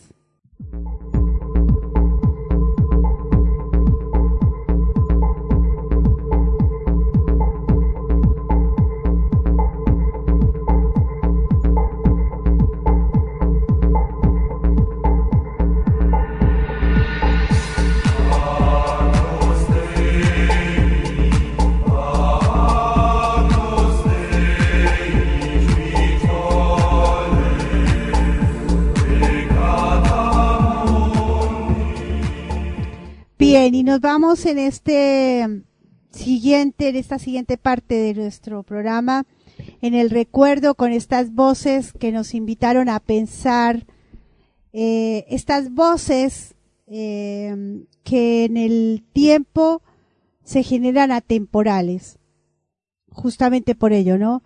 Porque sus conceptos hacen a este tiempo y mm, en cuanto a los a lo que significa la realidad extraterrestre, al fenómeno ovni, nos convoca traérselos. Para quienes lo conocen, nada más lindo que refrescarnos en sus conceptos. Para quienes no lo conocen, encuentren en ellos conceptos que nos liberan un poco de algunos paradigmas a los cuales nos someten algunos pensamientos de la ufología o, o de este sistema limitándonos, poniéndonos en un lugar un poco muy, muy cuadradito. Así que los dejo con la voz del profesor Jorge Afrundumont en esta segunda parte de la conferencia que realizara, la primera conferencia que realizara en nuestro primer Congreso Internacional de Omnilogía, cuando estuvo participando en casi 10 eventos. Esta es la segunda parte de la primera conferencia del primer Congreso Internacional de Omnilogía. Jorge Ambrus Dumont, para los amigos chilenos, argentinos del mundo que hablan de la ufología, así presentaba él el tema en esta oportunidad, año 1999 partir al Ministerio de Defensa, pedir una entrevista con el relacionador público y decirle, señor, ¿usted me podría ubicar al cabo Valdés? Entonces me dijo, ¿quién es usted? Yo soy Jorge Armstrong, investigador, escritor, periodista. Y me, queda mirando el, señor que me atendió en el Ministerio de Defensa y me dice, el cabo Valdés ya no está en el ejército. Pero yo sabía que estaba. Y se puso más serio y se paró no está en el ejército. Como diciendo, ¿entendiste? Y yo entendí, de verdad. Entendí, pero tan rápido. Entonces, yo, como soy tosudo, me fui pateando piedras para mi casa, dije, bueno, bueno, si no me encuentro el cabo, a lo mejor me pueden prestar algo. Y volví dos semanas después hablar con el mismo caballero. Le dije, saben, ya no le vengo a preguntar por el caballero, eso pasó. Entonces, ¿qué desea, señor? Usted podría prestarme unos uniformes viejos que, que botan, que van de baja, unos poquitos de fusiles, esos que están malos, que ya no disparan, porque quiero hacer una película de caballero. Me quedo mirando de arriba abajo, así como un inspector de impuestos internos. Yo sentí que la piel comenzaba a recogerse me dijo, señor Armstrong, ¿ha leído los bandos? Sí, en el diario los leo. Bueno, entiéndalos. Y me fui. Entendí rápidamente, igual que la primera vez. Pero como soy tosudo, investigador, dije, bueno, si este caballero no me presta el cabo Valdés para una entrevista, si este caballero no me presta ni siquiera un fusil viejo para hacer una película, no me presta ni siquiera un uniforme viejo. Lo hago yo, hago yo los fusiles, hago yo, puro yo yo, porque tenía que darme algo en esos tiempos. Y llamé a un amigo que se llama Mauricio Bravo, le conté la historia del Cabo Valdés, él tomó nota, me hizo 70 cuadritos pintados en témpera, los filmamos en una noche tenebrosa, miedosa, en un garage, porque no sabíamos lo que estábamos haciendo, no sabíamos si le iba a gustar la película o no le iba a gustar la película a los militares. Entonces, en esa duda tan terrible, lo hicimos igual. Poco tiempo después nos encontramos con un amigo, le dije, mira, quiero colocarle un sonido, quiero ponerle voz. Entonces nos volvimos a meter en una radio, los chicos allá se portaban muy bien, y también en la noche, aprovechando una de esos toques de queda, nos quedamos en la radio, le pusimos un audio asqueroso, pero le pusimos audio y mostramos la película del Cabo Valdés, que ha estado guardada durante mucho tiempo en mi país, desde el año 1987, porque todavía no sé si se puede informar de este caso. Pero cuando crucé la cordillera dije, la llevo y la traje. Aquí está para ustedes la revisión del caso Valdés hecha en cómics. Adelante, por favor.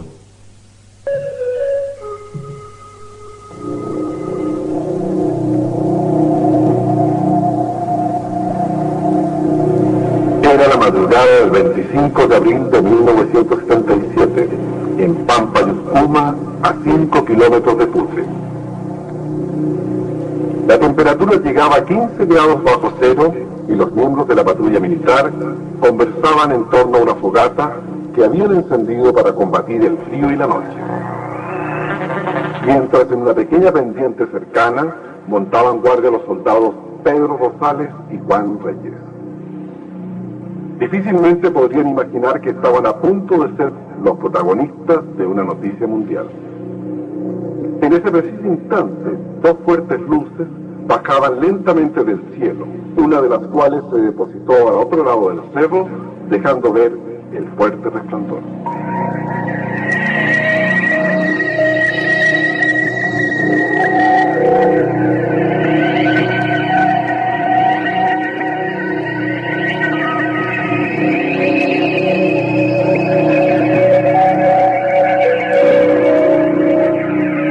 Fogata el cabo Armando Valdés y cinco de sus hombres cantaban y reían. La vigilia en medio de la noche estaba muy animada.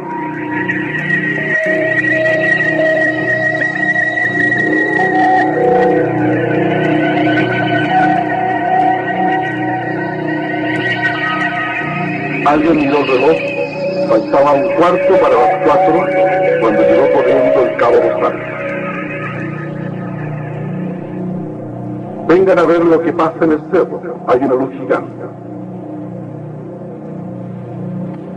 La fría noche del altiplano, a 4.000 metros de altura, recibía una visita inesperada.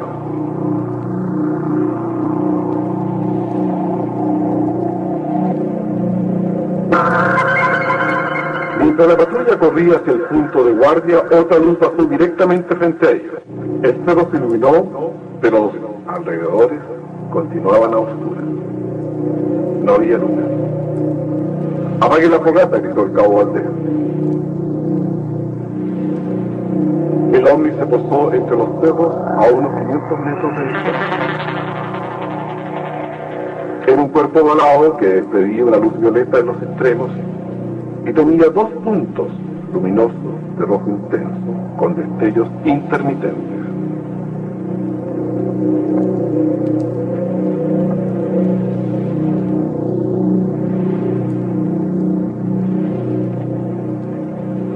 El otro objeto seguía despidiendo luces similares detrás del cerro.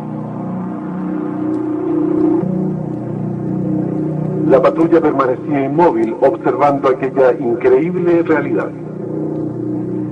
De pronto la luz comenzó a avanzar hacia ellos, lo cual hizo que la patrulla se juntara y se pusiera en posición de combate. La luz seguía acercándose muy lentamente.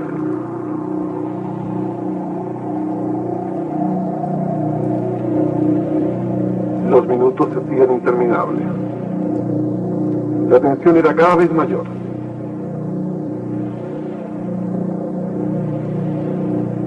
De pronto el cabo Valdés se adelantó con paso decidido. Identifíquese. No hubo respuesta de la luz que siguió avanzando hacia ellos.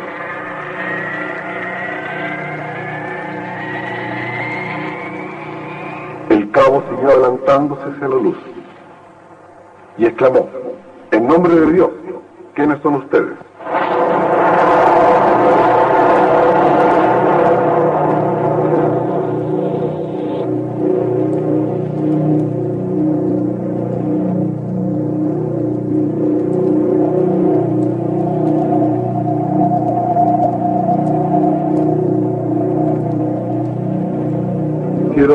Grupos para buscar al cabo por los alrededores.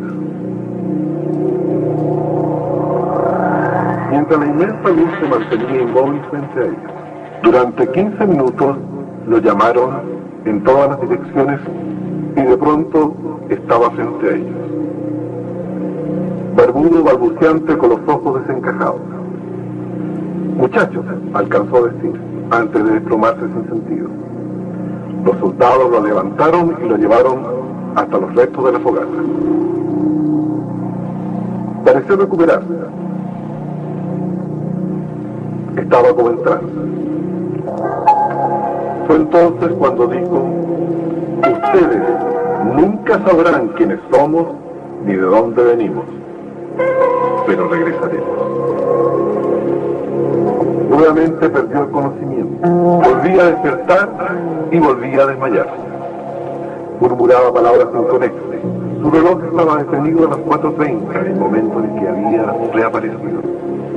El calendario del reloj indicaba una fecha posterior, el 30 de abril. La barba del cabo también era de cinco días, aunque estaba afectado desde temprano.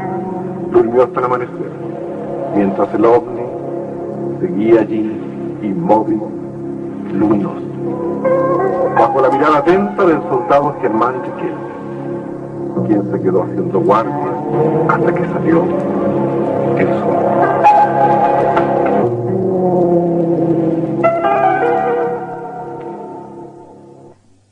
como los domino los de arriba, con una manita.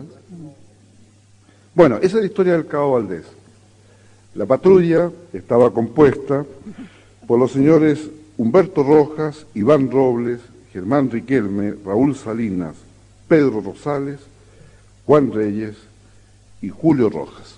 Puros Rojas, Reyes, Rojas. Reyes. Pareciera que se pusieron de acuerdo todas las R en estar allá. Y sucede que en el instante en que vive esta experiencia el Cabo Valdés, pierde el conocimiento. Según la versión oficial, el cabo se levanta como un robot, como si él fuera una entidad extraterrestre y les dice a la patrulla, ustedes nunca sabrán de dónde venimos, pero regresaremos. Y los otros estaban todos helados porque eran chicos de 18, 19 años. Y después perdió el conocimiento. Esa es la versión oficial. La otra versión que se da para los mayores después de las 10 de la noche, indica que el señor Robles, el conscripto Robles, lo vio tan alterado que despertaba y se movía y le mandó un piñazo. Y por eso se quedó durmiendo al cabo hasta el otro día. Estas son las cosas que hemos descubierto ahora. Ahora, uno tiene que preguntarse, ¿qué pasó en esos instantes en Chile? Porque esto fue publicado a toda prensa. En esos instantes en Chile, por primera vez, el ejército de mi país tuvo que entregar un comunicado de prensa que decía lo siguiente. Le voy a leer solamente la parte esencial. Dice, ante numerosas consultas de los medios de comunicación social respecto a los sucesos ocurridos en la proximidad de Puter el día 25 de abril del año 1977 a una patrulla militar, se aclara lo siguiente. Uno, el ejército no se pronuncia a los hechos mismos relatados por los integrantes de la patrulla. Dos, desde el momento que sucedió el hecho hasta que éste fue dado a conocer por la prensa, no se había dado versión oficial por parte de la institución. Eso todo Chile lo sabía, no sé para qué lo pusieron ahí. Y después en el 3 dice, conforme a las consultas realizadas por la vía oficial, se manifiesta que las versiones dadas a la prensa eh, hasta este momento son, en lo general, coincidentes con los relatos de los integrantes de la patrulla. O sea, el ejército dice que lo que informó la prensa era verdad. Y por extensión me di cuenta que desde el día 25 de abril hasta el día 18 de mayo del año 1977, el ejército se tomó 23 días para enfrentar esta situación. O sea, la pensaron inteligentemente 23 días. Y por extensión, si el ejército entrega este comunicado que tengo acá, se reconoce la existencia de los hombres. Primera parte. Segunda parte.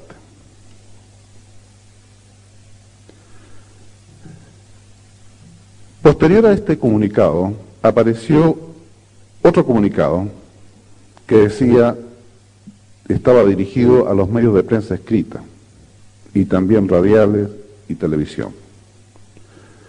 Dice, me dirijo al señor director, se refiere al director del diario, con el fin de informarle que se complementa la circular número 21 de fecha 17 de mayo en curso que se impartió instrucciones relacionadas con OVNIS en el sentido de que lo ordenado se fundamenta en la letra C del artículo 34 de la ley 12.927. Lo firma Óscar Figueroa Márquez, coronel de ejército. Entonces cuando uno queda metido ahí, dice letra C, artículo 64, ley 12.000, ¿quién conoce esas leyes? Me fui a la Contraloría General de la República y pedí copia.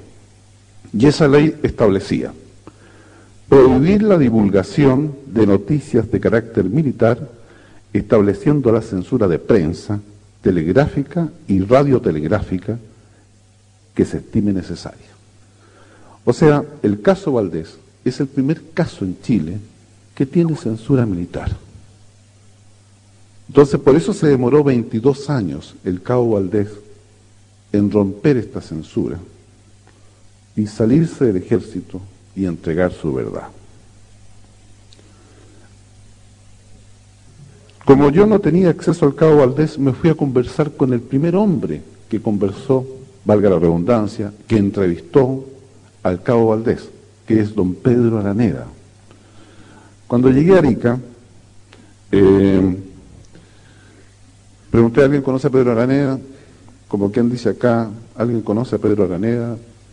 Imagínense que yo llegué a Capilla del Monte. No. Y compra huevos. Yo sabía que era profesor de, artesanía. Entonces me fui a una feria artesanal y pregunté, y un chico que estaba ahí hilando unos jaritos, con una cara de extraviado increíble, andaba volando en otro ovni, con un cigarrito artesanal, ¿eh? con un olor medio raro, el cigarrito es... Bueno, me dice, mira, el Pedro, que no lo conoce, te vas por la carretera, dobla a mano derecha, hay una población, y la que tiene cañas, cañas vegetales, esa es la casa. Y llegué a la casa de Pedro Araneda y, y Pedro se anduvo saltando porque no me conocía. Y en esos tiempos andábamos todos medio saltones también, cuando no nos conocíamos. Así que me identifiqué, le dije, mira, soy Jorge, yo ando detrás de los ovnis, soy investigador, dame una entrevista. Me hizo pasar. Y por esas cosas que a uno le pasan, me dio la entrevista en el año 1987. Y yo la pongo acá para que vean qué es lo que me cuenta la primera persona que entrevistó al cabo Valdés. Porque Pedro Araneda era un investigador del fenómeno ovni que estaba en Pute, en ese pueblecito. Era profesor de artesanía, profesor de cerámica, profesor de muchas cosas. Vamos con eh, el video de Pedro Araneda, por favor. Y apago la luz, a ver. Apago.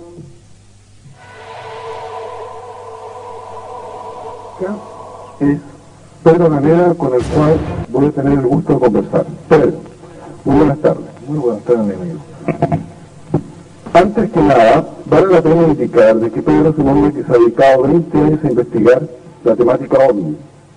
Y además de investigar 20 años, es una persona que ha tenido contacto con la naturaleza del altiplano, ya que residió en ella durante aproximadamente 10 años, efectuando labores de enseñanza tanto de cerámica como otras técnicas aplicadas en la artesanía.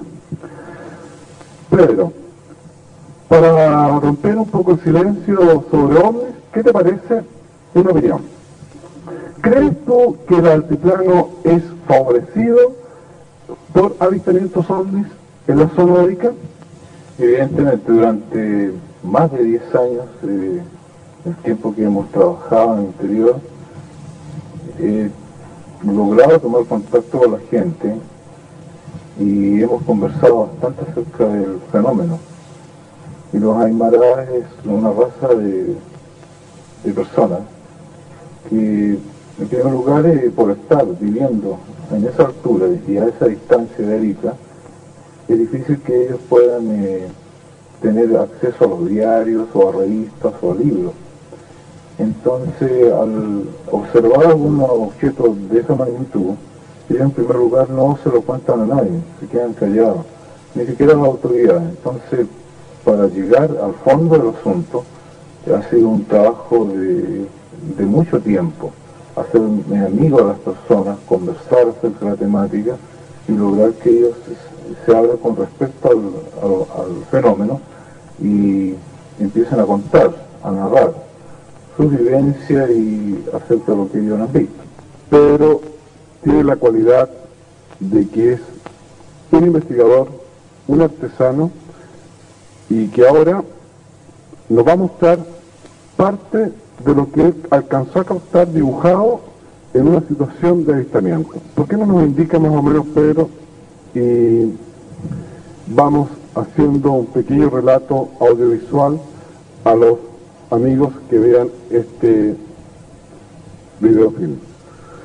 Eso correspondería, si lo das vuelta para que lo tome la cámara,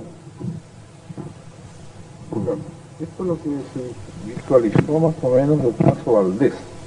¿ya? Esto que se ve acá serían las construcciones de las caballerizas por las personas y la distancia aproximada de 1500 metros en el cerro, ¿no? Este es el cerro, y el objeto que bajó delante del cerro. Ellos no saben realmente si este objeto se posó en tierra o siempre estuvo en el aire. Ellos veían solamente una luz muy grande, blanquecina, violácea, con dos luces de posiciones rojas a ambos extremos. La, el otro objeto que bajó, bajó detrás de estos cerros. Eso ellos alcanzaron a ver la luz que bajó y la iluminación violácea, blanquecina que se perdió y se apagó. Eh, el asunto del es eh, es un asunto bien, bien interesante, porque no es solamente a él el que le sucedió el hecho, sino que junto con él habían siete personas más, ¿no? Siete conscriptos. Entonces ya son ocho seres humanos que han visto algo que ellos realmente no pueden explicarlo muy bien. Todo lo que se ha escrito acerca del Valdés es algo que realmente sucedió, porque en ese tiempo yo estaba en Putre y fui una de las primeras personas que llegó al lugar del descenso, porque justamente el Cabo Valdés sabía que era una persona que trabajaba en el pueblo, que enseñaba artesanía y que investigaba el fenómeno de los ovnis. Entonces, a la única persona que él acudió después del hecho, a eso a las 6 de la madrugada, fue a mí. Llegó a mi casa y me pidió ayuda. Posteriormente nosotros fuimos al cuartel, dimos cuenta y subimos al lugar de los hechos.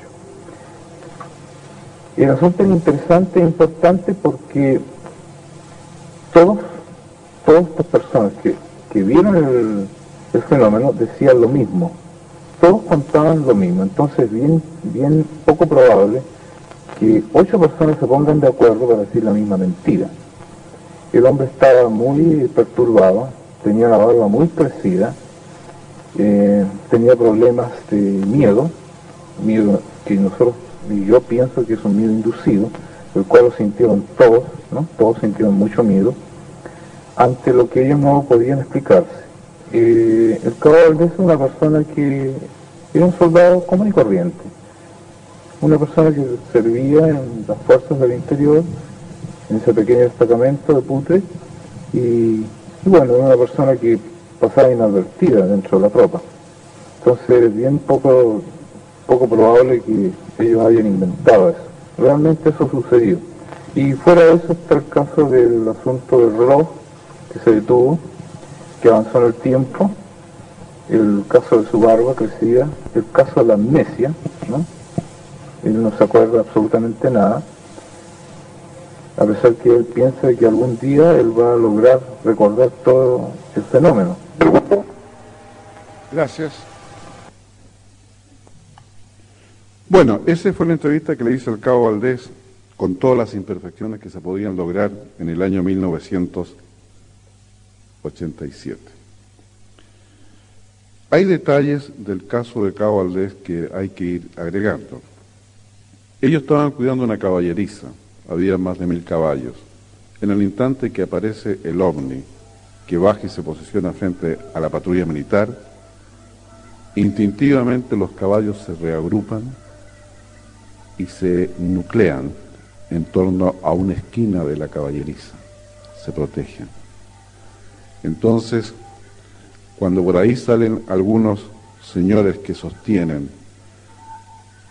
que el fenómeno ovni es algo que pasa por la mente del hombre y que obedece al subconsciente colectivo, como en una oportunidad lo propuso el doctor Carl Gustav Jung, tendríamos que decirle que los caballos también se sumaron al subconsciente colectivo.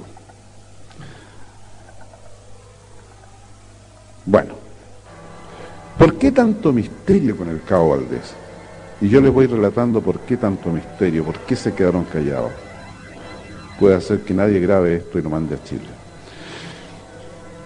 Yo averigüé en un programa de radio que la patrulla iba todos los días a cuidar los caballitos. Y en caballería, según me han, me han hecho entender, dentro de una estructura tan vertical como el ejército, el caballo es más importante que el fusil. Porque si se muere un caballo o le pasa algo, al muchacho que está a cargo del caballo, le siguen un sumario. El fisco le cobra. Y a lo mejor el tío sale en un año después de la milicia y tiene que pagar el caballo en cómodas cuotas mensuales por daño fiscal.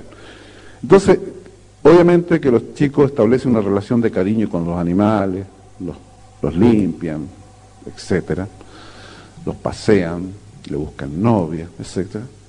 Y, sucede que iban todos los días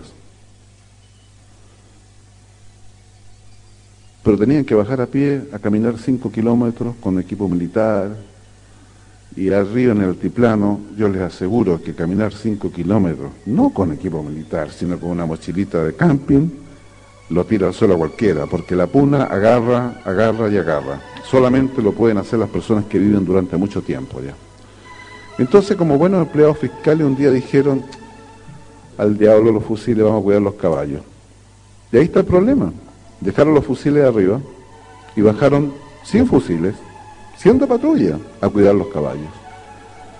Pero cuando se supo todo esto, obviamente que, imagínense el prestigio de estos chicos que estaban arriba que salían a hacer cuidados sin fusiles, o sea, no, ya eran prácticamente civiles. Por eso se mantuvo un secreto parte de todo esto, porque había una falla dentro del sistema. Entonces, Conversé con Raúl Salina, me contó parte de esto y parte de algo más. Y ahora, prosiguiendo con este seguidilla de entrevistas, voy a presentar el video que se le hizo al cabo Armando Valdés Garrido en un programa de televisión. Desgraciadamente la persona que lo entrevista, a pesar de que lo conozco, es el antiperiodista. Interrumpe. Bueno, él antes era un relator deportivo. Entonces transmite las cosas igual que el fútbol. Y tiene esa ansiedad del futbolista que quiere saber cuándo van a meter el gol. Entonces lo dejo con el cabo Valdés, horas después de haber conversado con él. Ahí está el cabo. Mira, ni un solo año que alguien de alguna manera haya intentado preguntarme, ¿y qué pasó?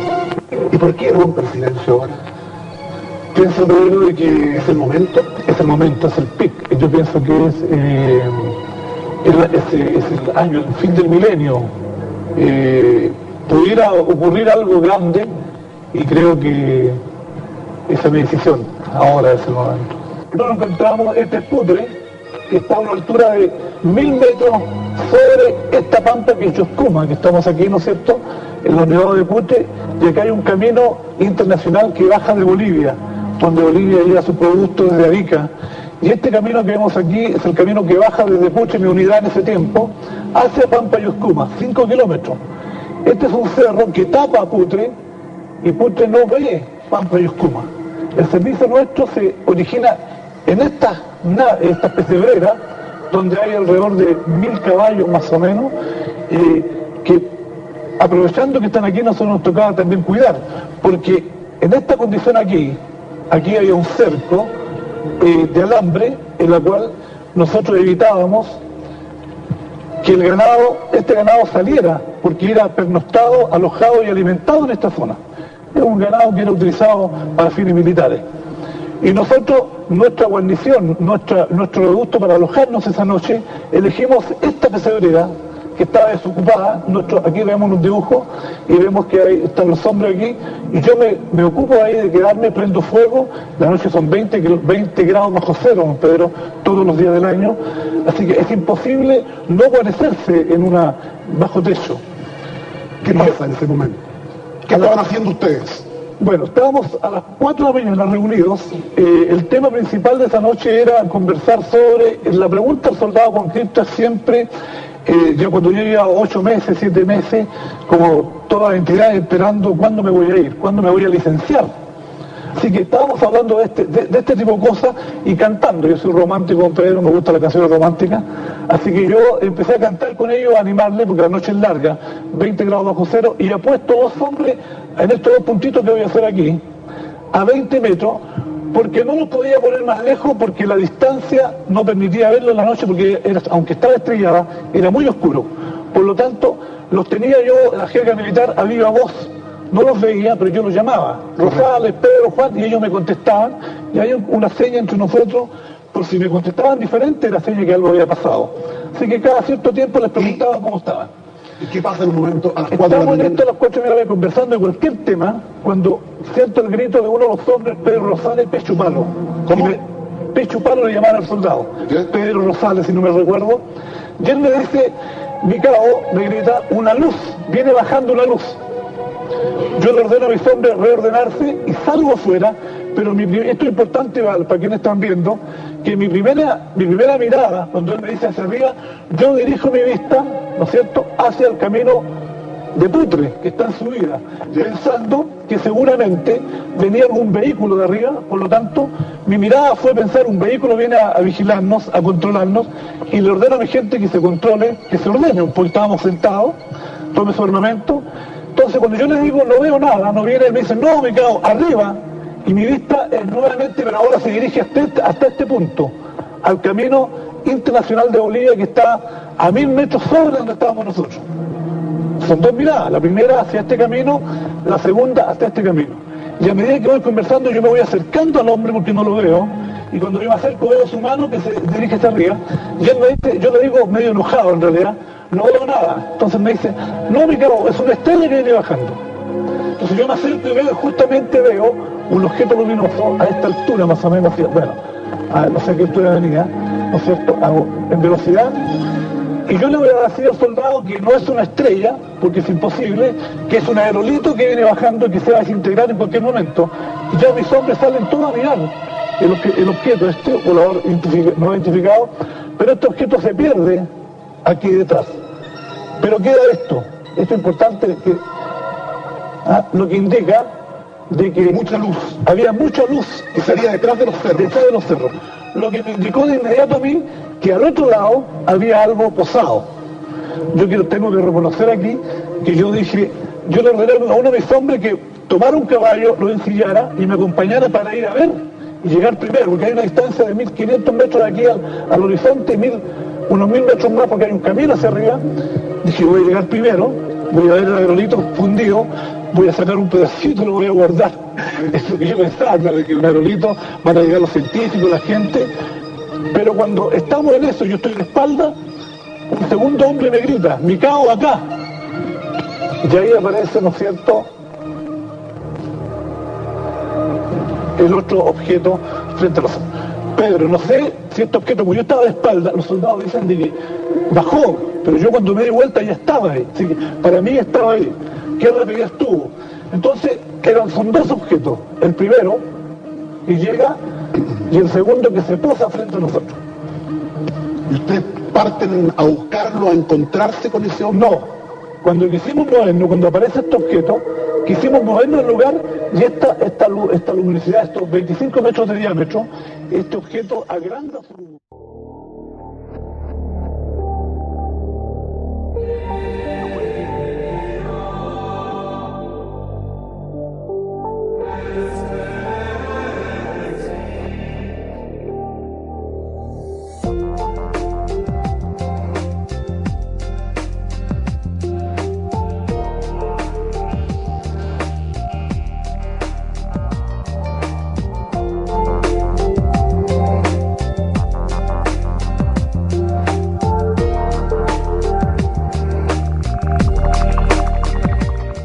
gran bien, ahí escuchaban al profesor Jorge Anfruns Dumont, eh, investigador chileno, quien nos acompañó por varios congresos y esta era su primer conferencia allí en el primer Congreso Internacional de Omnilogía, lejos de pensar que nos iba a acompañar otras fechas más, ¿no? Eh, y de, de gestar esta linda amistad, casi hermandad que, que, fue para Jorge y él, para los dos Jorge, Jorge Suárez y Jorge Afrendumón. Y en lo personal, eh, personas que nos dejan mucho para pensar en un tema tan fascinante. Escuchaban porque él presenta una visión de la temática ovni desde su perspectiva y en la segunda parte de la conferencia hace al caso Valdés, uno de los casos más eh, reconocidos en el mundo como dentro del caso ovni, lejos de, de, la abducción, porque aquí no se hablaba de abducción, sino que subió a la nave y volvió a bajar eh, ya que la abducción tiene, mm, hemos, eh, o sea, se, se, catalogan o se conceptualizan de otra manera, ¿no? Abducciones o contactos. En este caso lo llevan a la nave y baja con un cambio en el tiempo de, de, de, de minutos con respecto a lo que habían vivido en, ese instante. Eh, en el de días, porque ya había bajado con barba, cosa que extrañaba ya al hecho de que por minutos nada más el señor ya venía con barba. El cabo Valdés. Eh, ¿Qué les puedo decir? Ojalá puedan volver a escuchar el audio. Por supuesto, nosotros siempre mm, provocamos reiterar ciertas informaciones como esta, seguramente en futuros domingos, no sé cuándo, pero puede ser que vuelva a estar este audio. Y si no, bueno, repítanlo desde, desde los podcasts anteriores en este caso el de hoy. Jorge Amprun Dumont, para nosotros realmente un investigador que nos proponía no solamente sus investigaciones, sino también una puesta en marcha de su pensamiento que hace al ámbito filosófico de la temática. Vamos con un espacio musical completico, lo vamos a escuchar a uno de los tantos temas que traemos para esta noche de Magna este grupo eh, coro, a mí en lo personal me encanta. Y eh, volvemos con el Noti OVNI y volvemos con María Jesús Casado en la noche de hoy, que la tenemos como invitada, nos va a contar de lo que viene haciendo, si es ahora o después, eso lo, lo van a ver después del corte musical.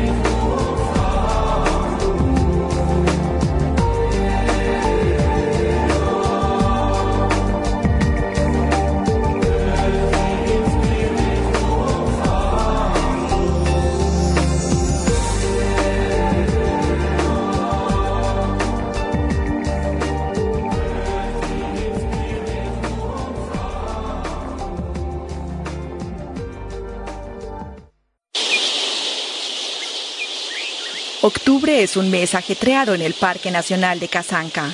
Es cuando llegan los zorros voladores. Llegan del Congo y de otros lugares de Zambia. Vienen a esta región porque las frutas están maduras en esta época del año. Lo que más comen son los frutos del masuku y el mirto, pero también mangos y bananas, en realidad todo lo que encuentren.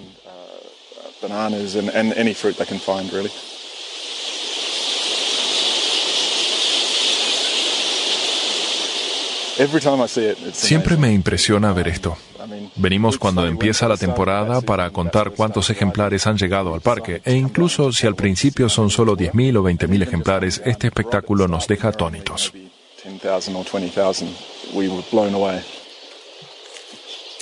Para Dion Scott, la llegada de este género de murciélagos marca el inicio de la temporada alta.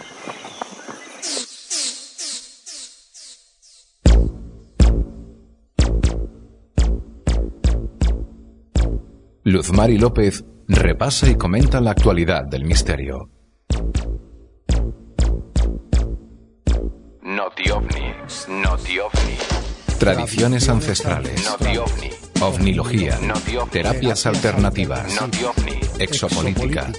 Historia oculta. Ciencia de vanguardia.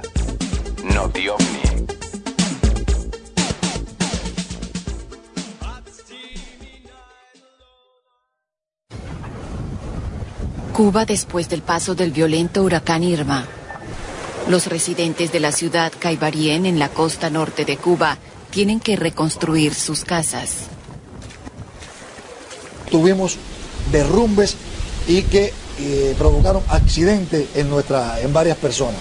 Inmediatamente nuestro sistema de salud, inmediatamente nuestro sistema de comando de bomberos que, que actuó como siempre con la celeridad que le caracteriza, provocó que no eh, lamentáramos pérdidas fata fatales. Irma tocó tierra en Caibarien en las primeras horas del sábado, azotando el pueblo con fuertes vientos y olas de casi cuatro metros. Por la mañana los habitantes se encontraron con árboles caídos, inundaciones, puestos de luz rotos y casas reducidas a escombros. No, sin casa, yo sí no tengo nada. No tengo nada. Es la ruina, mi casa es esa ruina que hay ahí. Ahora se inicia la limpieza de los escombros. Ahora tengo que limpiar todo esto. Sacar toda esta cagazón y botar todo lo que se me echó a perder y botarlo. Porque ya no puedo y no lo puedo cogerlo. Ni lo puedo utilizar tampoco porque no sirve. Los habitantes de las Islas Vírgenes Británicas sufrieron el mismo destino. Estas imágenes aéreas muestran la destrucción que Irma dejó a su paso. La situación aquí fue aún peor, pues el huracán José de categoría 4 arreció el sábado sobre la región. Irma es el huracán más potente de la historia del Atlántico. Hasta ahora la supertormenta ha causado al menos 22 muertos en el Caribe y daños multimillonarios.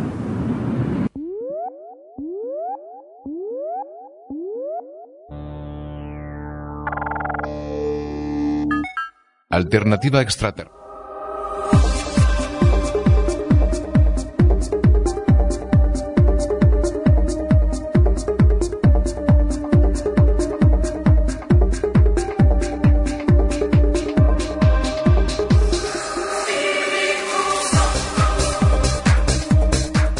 Vamos con este pequeño noti ovni anunciando algunos de los titulares que nos llaman la atención, compartir con ustedes. Y luego de este noti ovni vamos a tener a María Jesús Casado, una voz que nos trae allí desde España algunas realidades muy interesantes.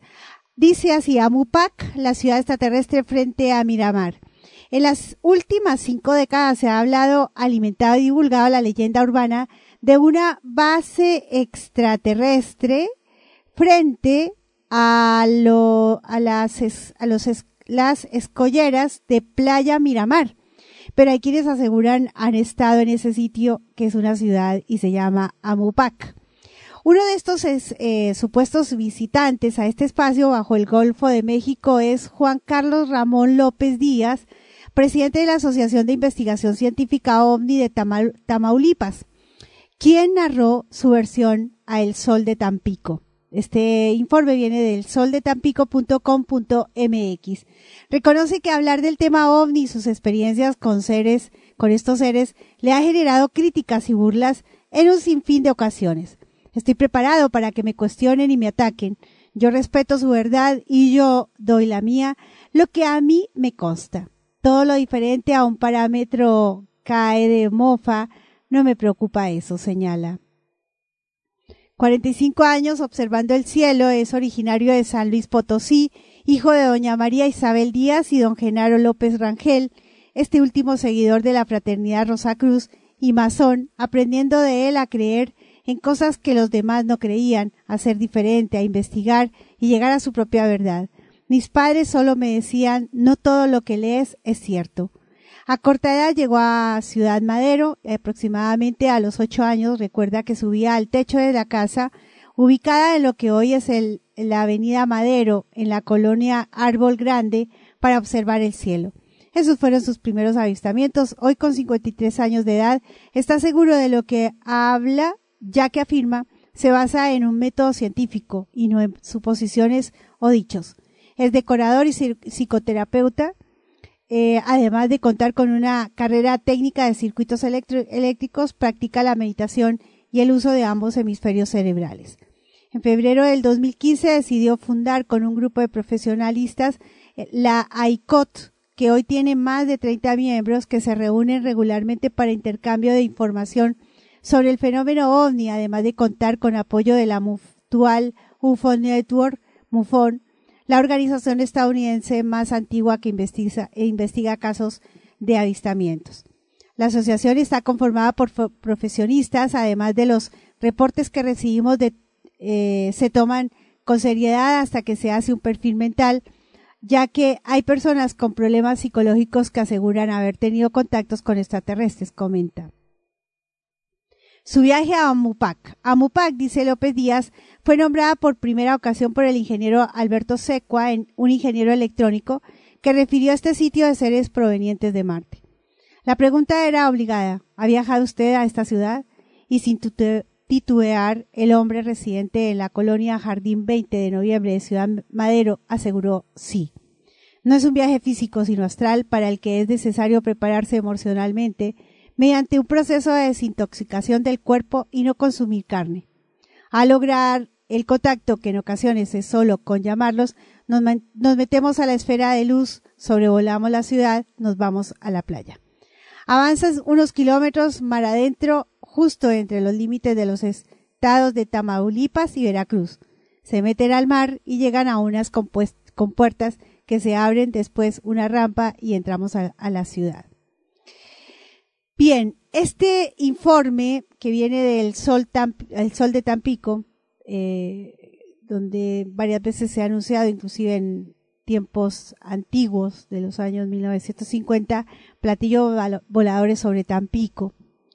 Eh, nos invita en el informe a, a leer que eh, es un poco lo que decimos acá nuestro CEO, cada uno tiene su propia experiencia, eh, cada uno lo expone desde su, desde su lugar y quienes estamos en la, en la revisión y en la lectura de todos estos informes, por supuesto, aplicamos el sentido crítico y el sentido común.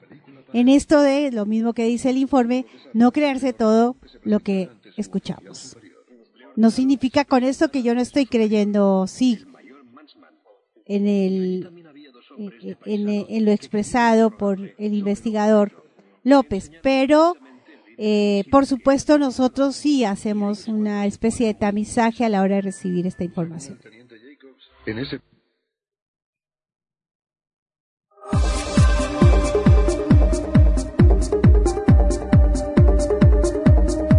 Petrolero aseguró ver ovnis en un yacimiento.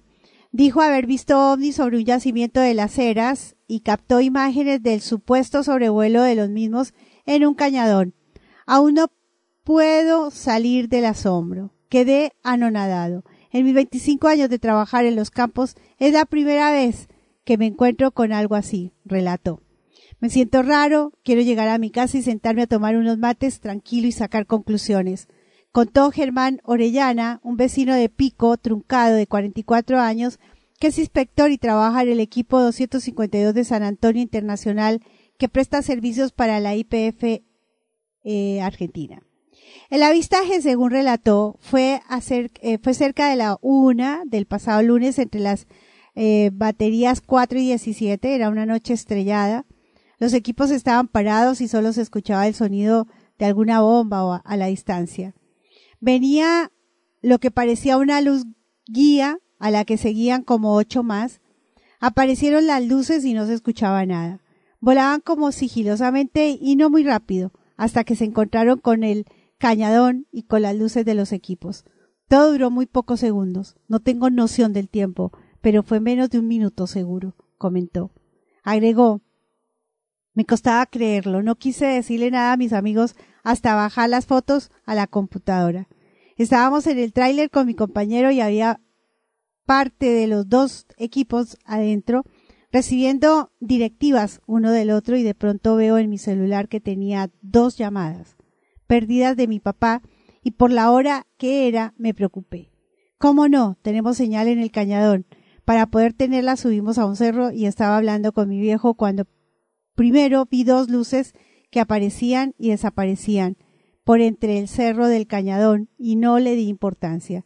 Pero de pronto empezaron a aparecer más luces que dejaban como un anillo rojizo. No sé muy bien explicarlo. Trepaban y bajaban como suspendidas y no volaban muy rápido, eran como que se acercaban sigilosamente. Ah, les presté atención. Ahí les presté atención. Era como nueve cosas que volaban y una que iba adelante era la que los guiaba. Venían volando parejito y cuando estaban a unos cien o doscientos metros del equipo hicieron una especie de, de S o diagonal para no chocar al paredón. Amplió Germán. Ni se me ocurrió ni tuve tampoco tuve tiempo Solo tiré para sacar una foto de lo que estaba viendo y la cámara gatilló varias veces, contó el trabajador petrolero. Dijo que las supuestas naves desaparecieron como en dirección a Sarmiento. Me sentía muy raro, estaba contento y asustado a la vez. Tenía unas sensaciones que no podía explicar. Estuve como quince minutos en, en el lugar. Me fumé dos cigarrillos y luego bajé al cerro pensando. Llegué al tráiler y no quise contarle nada a mi compañero ni a los demás que se encontraban ahí. Solo quería saber qué cosas quedaron captadas de lo que yo había visto. Cuando las bajé a la computadora y vi algunas, recién me animé a contarles a todos. Fue algo único. Informe que viene de tiemposur.com.ar.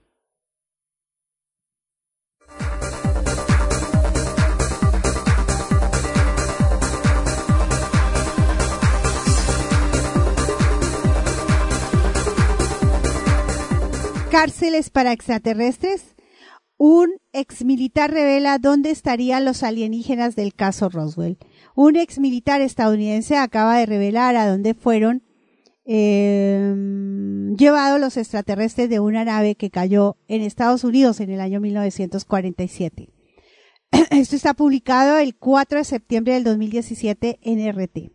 Recientemente, un militar retirado estadounidense reveló en su libro que una base militar ubicada en Estados Unidos alberga a los alienígenas que sobrevivieron en el incidente de Roswell en 1947, informa The Sun. En esa ocasión, una nave espacial extraterrestre supuestamente cayó a la ciudad estadounidense de Roswell en el estado de Nuevo México. Raymond Szymanski, ex militar de la Fuerza Aérea de los Estados Unidos, afirma que los extraterrestres de aquel incidente fueron entregados a la base secreta estadounidense Ray Patterson, en, Dayton, oído, para ser inspeccionados y guardados en túneles y bóvedas secretas. Según Saimansky, no, Saimansky, que trabajó en el, en el sitio durante 39 años, la instalación posee un vasto complejo de corredores subterráneos secretos llenos de extraterrestres, vivos y muertos del célebre incidente de Rodwell, según escribió en su reciente libro 50 Shades of Grace, 50 sombras de los grises. El, militar retirado se enteró del secreto de la base durante su primera semana de trabajo en la instalación. Saimansky afirmó que su mentor llamado Al le preguntó mientras le mostraba la base Ray Patterson, ¿has oído hablar de nuestros alienígenas? Dijo que en 1947 hubo un accidente allí en Roswell y trajeron las máquinas y los extraterrestres aquí para una eh, inspección y agregó que los guardaban en túneles secretos debajo de la base, relató. El misil que Durante los siguientes, durante las siguientes cuatro décadas, el militar investigó la misteriosa conspiración en la base. El hecho importante estableció que es, que aquí es que entonces ni una sola persona nunca me dijera, no tenemos extraterrestres aquí. Vi muchas risas, pero nada de negación, añadió. Simansky, ex ingeniero, cree que para preservar los objetos de la tecnología alienígena y los restos recuperados de los extraterrestres en la base, fueron construidas varias instalaciones subterráneas con profundas cámaras criogénicas. Según ufólogos, documentos filtrados y la investigación de Simansky, Simansky eh, en la base podrían hallarse entre 14 y 16 cadáveres de extraterrestres. Sin embargo, el exmilitar confiesa no haber visto a ninguno de los grises, pero destacó que en la base había encontrado a personas sospechosas vestidas completamente de negro, que según él podrían haber sido agentes espaciales en búsqueda de información sobre alienígenas. Thank you.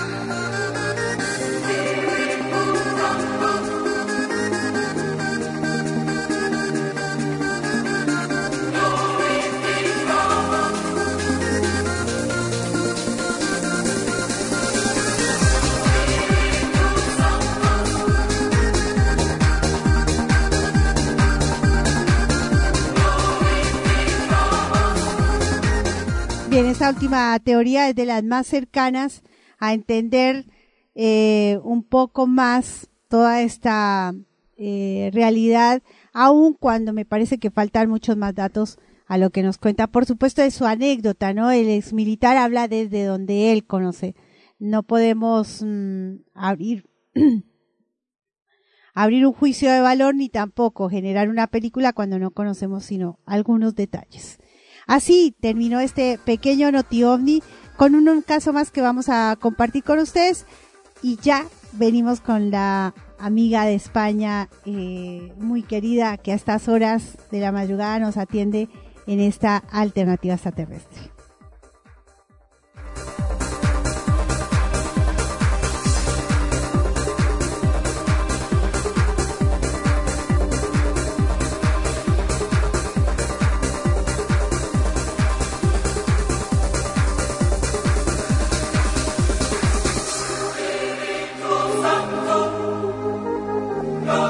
Alternativa extraterrestre. Archivos oficiales sobre ovnis. Revelando el mayor secreto del planeta Tierra.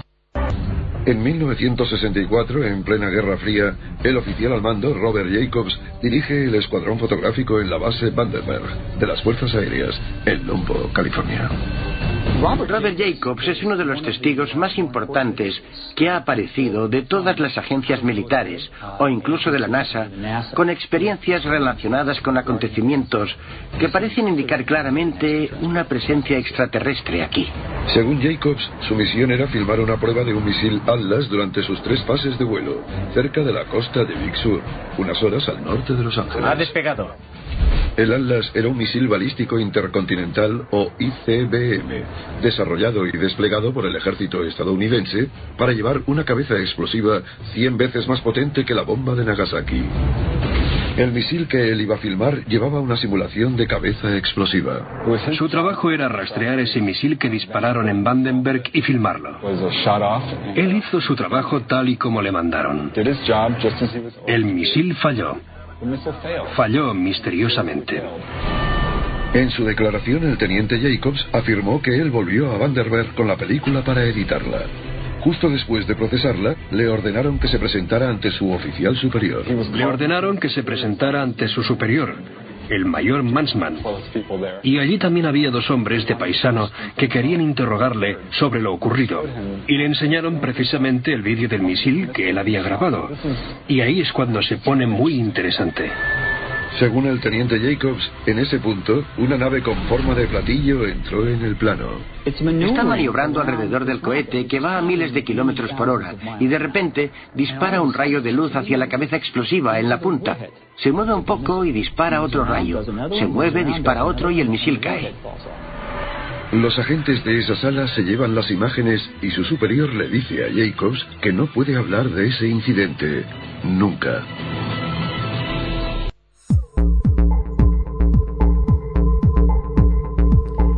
Eh, no me quiero ir para ir a saludar a María, a nuestra amiga de allí de España, sin mencionar estos comentarios que nos han venido desde allí, desde este chat tan amplio que se generan estos domingos ahora que transmitimos desde Facebook. Fede, ciertamente la humanidad, ah, no, acá. Eh, Marta Beatriz, de allí de la CUM, de Valle Hermoso. Hola, abrazos, aquí estoy en escucha. Y gracias, Martica, por estarnos escuchando. Lorena Gisela nos dice, seguiremos intentando, Luz. Claro que sí, vamos a tratar y por favor hazme y dime lo que haya que hacer para ver si podemos hacer algo allí en Rosario. Graciela Costa está allí trasnochándose, está aquí en Capilla del Monte, le damos un saludo. Besitos Luz, gracias Graciela. Eh, debo decirles que nos están escuchando también aquí en Capilla del Monte, por lo por supuesto, vamos un saludo a todos los oyentes de Capilla del Monte en esta FM Astral de Capilla. Ingrid Viviana Besito Reina, Ingrid de Chañar, ladeado. Gracias Ingrid. A Alex también nos está escuchando. Buenas noches desde Medellín. Y Fernando Reno, un amigazo, un hermoso ser que conocimos. Pronto van a estar por aquí por Capilla del Monte, ya que eh, nuestro amigo Edgardo Barranti va a exponer en eh, la sala Poeta Lugones el día 24 aquí en Capilla del Monte. Abrazos Luz María, abrazos para ti Fernando y García Cindy Namaste. Y por último, esta no me puede fallar, no me quiero olvidar, a la familia de la banda Aerolíneas. Julieta, este mensaje va para ti. Que tus papás te lo pongan cuando lo vean conveniente, de acuerdo a tus horarios. Julieta es una niña que justo, me dice su padre, escuchaba, su papá es Alelulo, quien hace los bonsai, y nos dice, justo escuchaba el programa anterior y le comentó del tema musical al final. ¿Se recuerdan este tema musical que, con el que dejamos la semana pasada? A Julie le encanta y esta es su voz. Gracias por pasarme el tema Breaking Muy bueno estuvo, ya lo escuché y te quiero mucho. Gracias. Te mando corazones para vos y para Lolo. No. Gracias, Juli, Julie, Julieta, por tu saludito.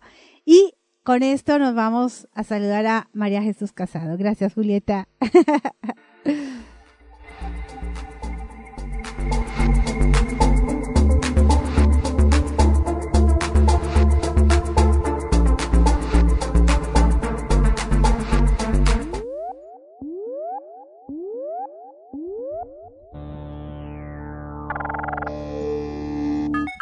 Alternativa Extraterrestre abre sus puertas a un diálogo constructivo entre los oyentes y destacados investigadores internacionales.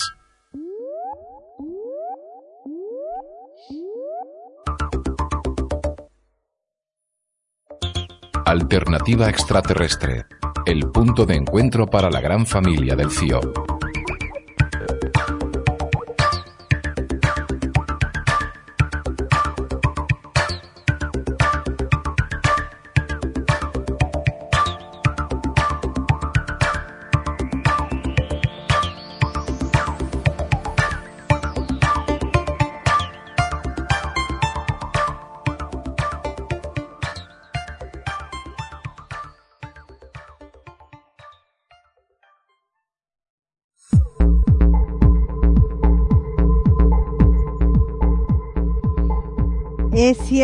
Gracias.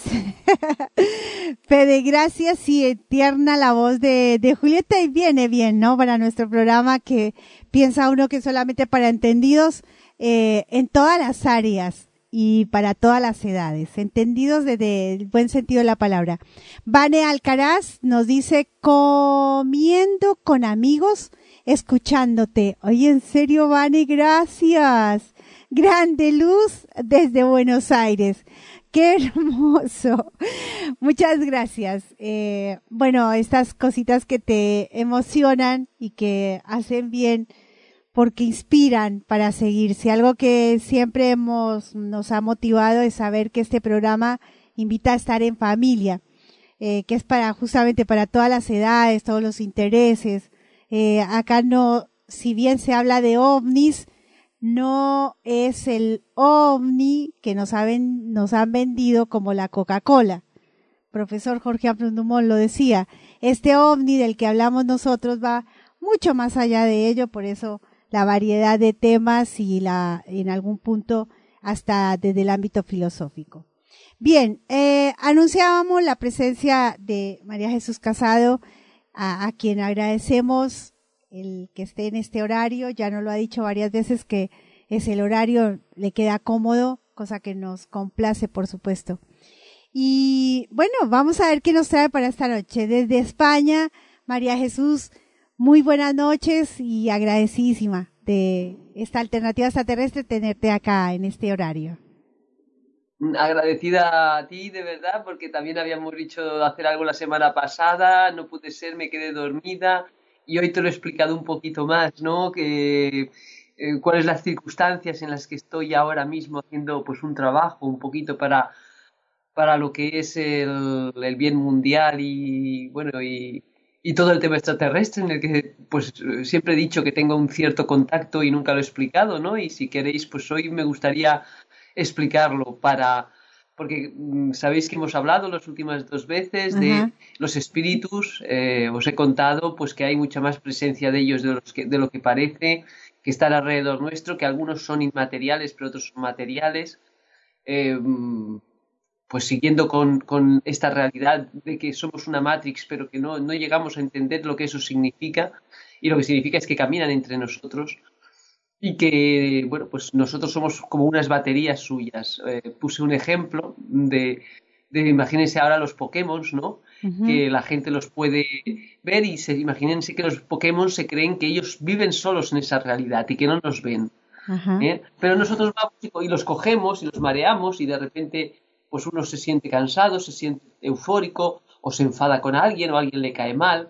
Y todo esto puede, puede estar muy, muy, eh, muy debido a, precisamente estas presencias que, se apoderan de nosotros y, que nos hacen pues coger derivas. Tampoco somos tan caprichosos, obviamente, pero sí que nos manejan todo lo que pueden porque eh, so, sobreviven de nuestra eh, energía. Entonces, quien le va mal, pues siempre ya puede más o menos eh, jurar que hay una serie de seres que están, que, le, que, por lo menos están tomando su energía porque les gusta la energía del sufrimiento, del dolor, de etcétera.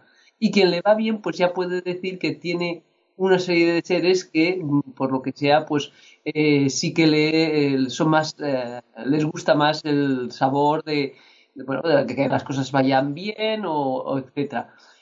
Eh, esto, por ejemplo, que digo que les parece tan increíble, pues pueden mirar el libro Manos que curan de, de Anne, Anne Brennan. Esta mujer, pues, es eh, físico de la NASA, pero puede ver, puede ver, pues, todo este mundo que, ya te digo, yo me he encontrado con varias personas que pueden verlos, yo no puedo verlos ni oírlos, yo tengo una forma de contactarlos muy, muy banal, que es a través de, de, bueno, de una serie de programas de radio donde me salgan en una serie de claves, es decir, que, que, que, en un momento dado ellos eh, pues han decidido ponerse en contacto conmigo por un sistema como muy, muy habitual, muy, muy banal, o llámenlo na, nada, nada espiritual.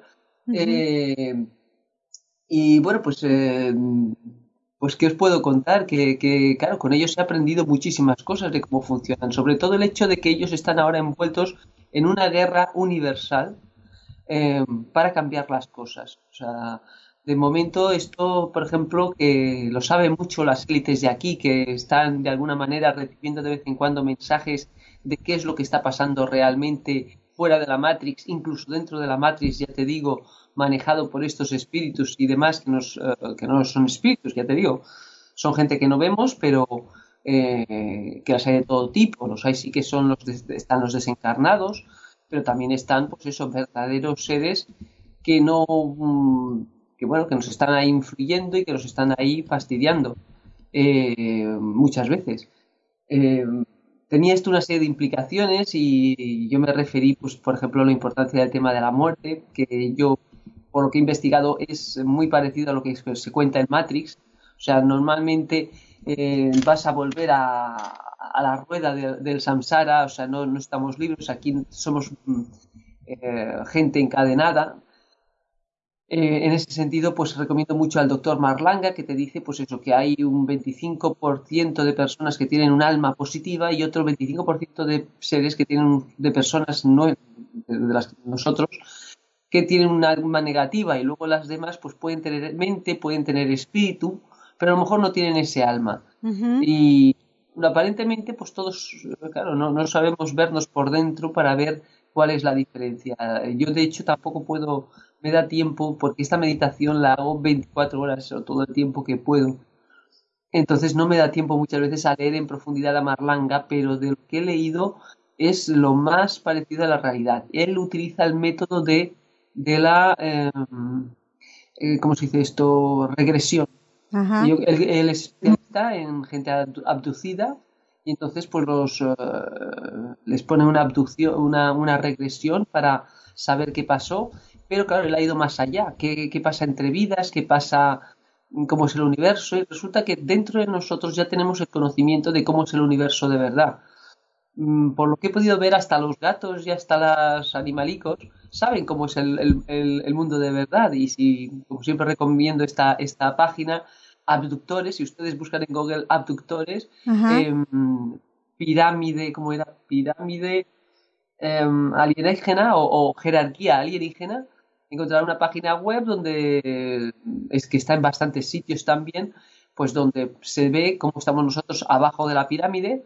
Eh, luego está, por ejemplo, seres humanos de cinco dedos, de seis dedos, como hay eh, por encima de nosotros, por ejemplo, están los grises, los reptilianos, eh, pero también gente de tipo insecto y de tipo ave, avianes y tal, los cánidos uh -huh. y, y, y, casi arriba de la pirámide los felinos. Digo yo que es importante porque también eh, una de las cosas que quería comentar al respecto de todo esto de los espíritus es que fíjense en su gato si tienen uno, porque uh -huh. ellos los ven y de vez en cuando les podrán ver que se quedan así mirando al vacío y muchas veces no están mirando al vacío, están mirando precisamente a los seres que tenemos alrededor. Mm. Esto vino confirmado, no sé si lo conté la semana pasada, por una vez que me puse a hacer eh, reiki a una chica que era brasileña, que, que ella era hija de Santera. Y de repente, pues cuál es mi sorpresa, porque el reiki siempre me ha dado un resultado muy positivo, la gente sale con mucha paz, eh, si tiene dolores de cabeza o contracturas o se le quitan. Y esta chica lo que pasó es una auténtica sesión de vudú. O sea, realmente ella de repente cogió una sacudida y eh, se quedó en blanco y hablando con una voz distinta. Y la voz decía, esta, esta, esta mujer me pertenece, este es mi contenedor. Eh, o sea, y esto tenía yo un compañero que me estaba ayudando con el Reiki que él sí que los siente los, o, o, los oye, los oye. Y, y, recibimos, vimos que dentro de esta chica estaba este ser que era el, el propietario. Uh -huh. Es decir, que el, cuando yo hablaba de Anne Brennan, de manos que curan, es que ella, por ejemplo, ve y tiene un dibujo muy interesante como una mujer está con el aura y como tiene cuatro o cinco seres alrededor. Y normalmente parece ser que hay uno que es el que tenemos de nacimiento, el que se cree que es nuestro dueño. Uh -huh. eh, lo digo porque la gente está, está infringiendo la ley de libre albedrío, pero claro, les sale bastante bien porque en el fondo nunca tenemos fuerzas, ni capacidad, ni inteligencia, ni conocimientos para ejercer nuestro propio libre albedrío, librarnos de ellos y salir de la matriz, que es algo que podríamos hacer si tuviéramos los conocimientos en un momento pero no los tenemos. ¿eh? Por eso investigar eh, y no les interesa que sepamos ese conocimiento. Hay muchas cosas que nos están vedadas.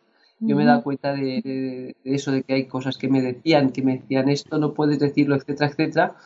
Y, y bueno, pues eh, eh, estaba contando en esa sesión de, de, de, Reiki como de repente esta chica, pues ya te digo que tuvo esas sacudidas, habló con una voz distinta, igual que en las películas. La Sí, lástima sí. es que no lo grabamos. Y, eh, y luego esta chica recibió el don de ver la Matrix y nos contaba, o sea, estaba con nosotros, estaba diciendo, estoy viendo que somos de color verde, que la comida es como unas bolitas de colores, que, que es transparente, o sea, ustedes están creyendo, porque yo vivo en un octavo piso, que, que estamos en un octavo piso, no, esto es toda una construcción mental. Eh, parece ser que sí que abajo está la Tierra, pero la Tierra es un poquito como el planeta de Mad Max. Y nosotros hemos construido nuestras ciudades mentales a base de, de una serie de, de- de programas de ordenador que nos hacen mm, pensar que tenemos cosas sólidas alrededor. Pero en el fondo solo lo vemos eh, nosotros y lo construyen. Esto se ve muy bien también en la película, que tiene muchísimas claves de cómo es la realidad, eh, la ascensión de Júpiter Mm. que además te cuenta una cosa importante, que es eh, realmente pensaban hacer una cosecha en la Tierra, eso hemos hablado muchas veces de cómo en el 2012 sí que estaba previsto Tercera Guerra Mundial y empezar a ver pepinazos nucleares y dejar totalmente inservible el hemisferio norte. Y esto se fue truncado precisamente porque surgió eh, una serie de condicionantes. Uno de ellos fue, pues eh, parece ser que, que la Tierra que tenía un dueño debido a todo el tema Anunnaki, eh, ya le digo, siempre ha estado como en disputa de estos dos hermanos, Enki, Enlil, etcétera, pues en un momento que esto también sale en la película, o sea, en la película ven tres hermanos, uno es, eh, no me acuerdo los nombres, pero representan a Enki y a Enlil, enseguida reconocerán al malo, y, y el otro que tampoco es muy bueno, aunque, aunque parezca más amable. Y, em, y entonces, eh, pues parece que la política cambió en el sentido de que surgió alguien con derecho a la propiedad de la tierra. Y en ese momento, pues ya no podían hacer esa cosecha. Y a nivel externo, además, claro, una cosa es tener ese derecho y otra cosa es que, eh, las que uno tener la fuerza suficiente para hacer valer ese derecho. El derecho simplemente eh, hace que en un momento dado el resto del universo te reconozca que esa casa es tuya o que este planeta es tuyo. Pero eh, falta poderlo eh, hacer efectivo por la fuerza. Y parece ser que incluso esto tenía efectos en todo el universo de cargarse una serie de, de seres que, pues que son de- especialmente depredadores. Eh, entonces, pues eh, ahí ha surgido esta guerra interestelar de la que habla Fulford, o sea, en un momento dado Fulford habla del Ejército de Liberación Planetaria, eso fue hace unos 6-7 meses, y, eh, y habla de esta guerra secreta, guerra secreta que no solamente es la guerra secreta terrestre, sino la guerra de ahí fuera. Parece que va bien, eh, yo estoy colaborando con ellos, ellos, mm, eh, por eso digo que es especialmente importante conocer que esto existe y mandarles tu energía, porque tenemos esa capacidad también de decir, no, no quiero alimentar a mis depredadores, quiero alimentar a mis liberadores. Entonces, si empezamos a saber ese- esa, que ahora mismo eso es posible y que hay quien recibe esa energía y la usa para bien, o sea, por deciros un ejemplo, una de las cosas que se dedican a hacer y me piden a mí que haga es visualizar como planetas áridos que han sido destrozados por seres tipo reptiliano y tipo etcétera. Es decir, que ellos han dedicado a ir eh, como, los, como las langostas de planeta en planeta, destruyéndolo y dejándolo totalmente árido. Pues eh, unas cosas que me dicen, venga, vamos a hacer de nuevo el, programa de la lluvia, el programa de, la, de darles agua eh, y el programa de, más o menos me lo imagino, pues eso, como un programa predeterminado que lo metemos en sus planetas y bueno, deciros que todo esto que parece, bueno, María Jesús, te están tomando el pelo de una manera brutal. Pues he tenido confirmación de gente, ya te digo, gente de masonería y demás, que se me ha acercado y me ha dicho, sigue meditando que estás salvando muchísimas cosas. Yo y otra gente, ¿eh? Yo y otra gente estamos mandando esta energía especialmente a este ejército de liberación planetaria. Eh, por eso en mi blog eh, pongo un apartado especialmente importante de la meditación del dragón blanco. Eh, una de las cosas que hacemos es absorber la energía negativa, transmutarla y convertirla en positiva. Otra película que da muchas claves es eh, las películas de vampiros recientes, sobre todo las de tipo crepúsculo y la de tipo, si han visto ustedes esa serie de... em, eh, en español está traducida, y, pero solamente se veía por internet, creo, creo, o por la tele también, que es eh, Mientras te acuerdas, mientras te acuerdas, Damián Pérez nos dice que el mejor ejemplo es la película infantil Monter Inc., donde usan el sufrimiento. Efectivamente, efectivamente. Monsters S.A. Eh, nos muestra muy claramente cómo esta ciudad de los monstruos vive de una electricidad que sacan del terror de los niños. Por eso eh, se explica de alguna manera pues ese miedo que hemos tenido siempre de pequeños, de, que se abra el armario, de que debajo de la cama haya un monstruo. Y pues te cuenta en forma jocosa, pues como si efectivamente ellos entran por una puerta, esas puertas que, aparecen de los armarios, es de alguna manera el paso que ellos tienen al mundo de la Matrix, y, eh, y, en un momento dado como ellos se dan cuenta, o como digamos una facción se da cuenta que, el mundo, que la risa tiene tanto poder o más.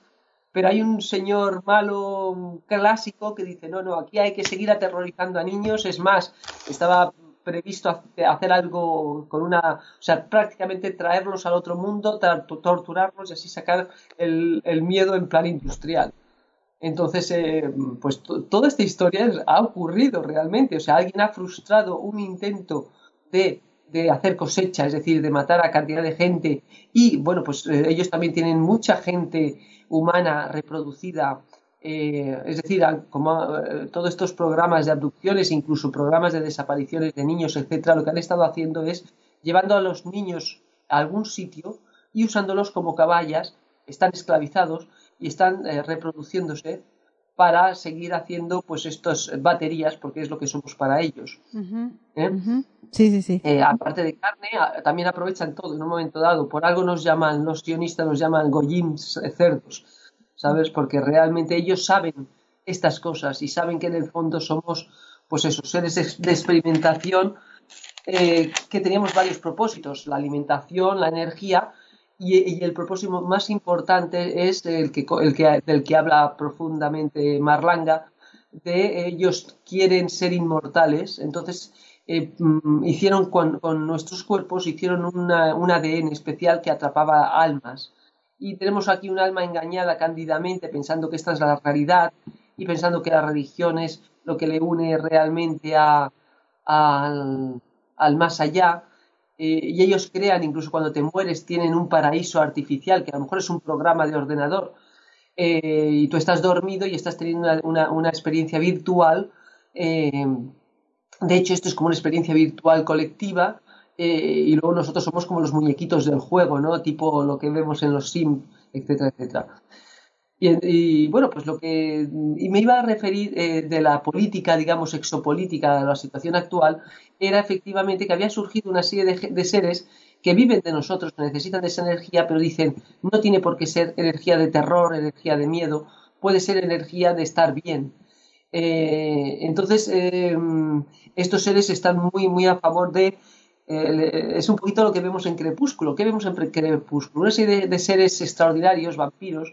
Resulta que el mito del vampiro también se ha referido un poquito a cómo son ellos, pues que viven eternamente o largamente, que esto de que no podían ver el sol parece ser que es una cosa que realmente existía, pero que consiguieron eh, la manera de evitarla, es decir, que ahora sí que pueden estar al sol, em, etcétera, etcétera.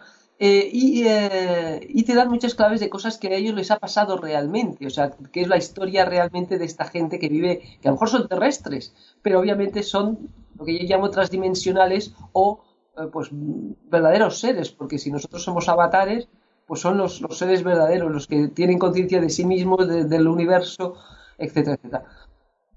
Y otra de las cosas que contaban es eso, que hay una facción de de seres lo que llamaban los, vegetarianos que vemos en Crepúsculo, pues que la familia del protagonista, ellos no quieren comer, eh, absorber, eh, en este caso la sangre, la vida de, eh, la, de las personas y se vuelven vegetarianos, entre comillas, que es que lo cogen de los animales.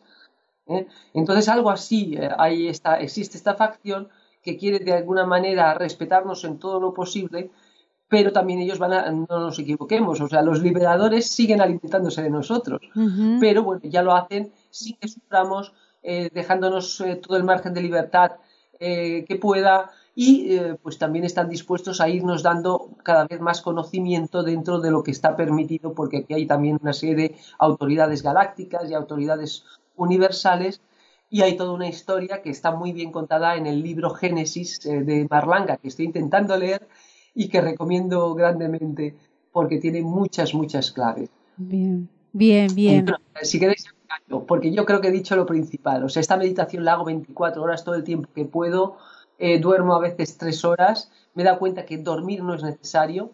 Es más, todo esto que les decía yo que mm, los seres estos los hacen, son los que nos, nos, meten de repente el sueño y si quieren meditar, pues dense cuenta que muchas veces pasa eso, te ataca el sueño, te puedes poner agua en los ojos y demás. Y, y yo lo que hago últimamente con los seres, y se los recomiendo, es directamente eh, o espantarlos o, o, destrozarlos. O sea, me imagino que se desintegran.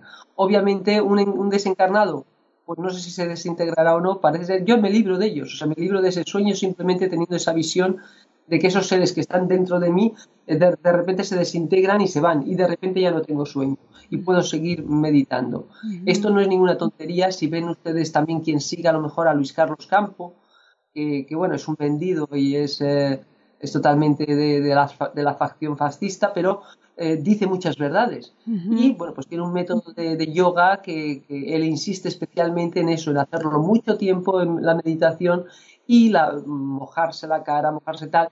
Pues bueno, yo ya me he dado cuenta de que este sueño, eh, pues realmente eh, viene inducido. ¿eh? y lo increíble de todo, yo no me lo creía cuando, pues digamos, la, la, gente que contacto me animaba a seguir despierta, es que estoy perfectamente a, a, todos los niveles, a pesar de que estoy durmiendo, ya te digo, tres horas.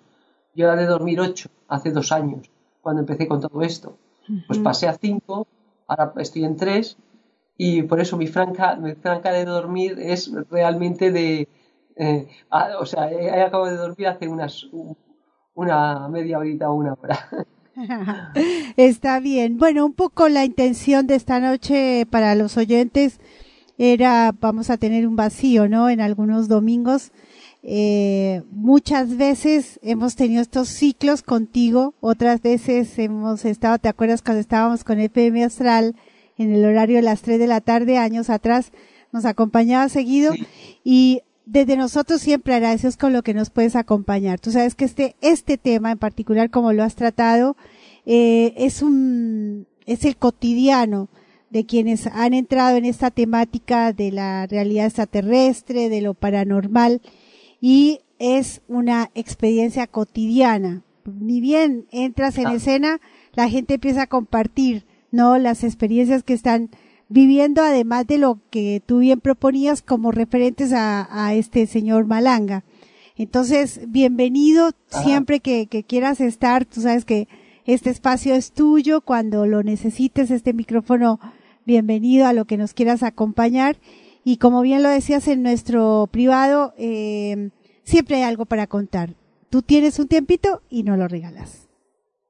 De acuerdo, ya que saben mi realidad, pues eso, disculparme que no pueda hacerlo seguido porque eso interrumpiría mucho esta lucha que es continua, pero sí, cuando yo vea así un huequito o, o, tú lo quieras tener y tal, puedo intentar hacer ese hueco y si no hay nada de vida o muerte, pues, pues sí que puedo en un momento dado hacerlo. Genial. Claro que sí. Genial, eh, querida María, sé que la gente entiende, yo en lo personal siempre agradecida y la gente entiende, sabe que ustedes hay, hay que sacar horas para este tema y para estar presentes sobre todo en los horarios que tenemos ahora de alternativa.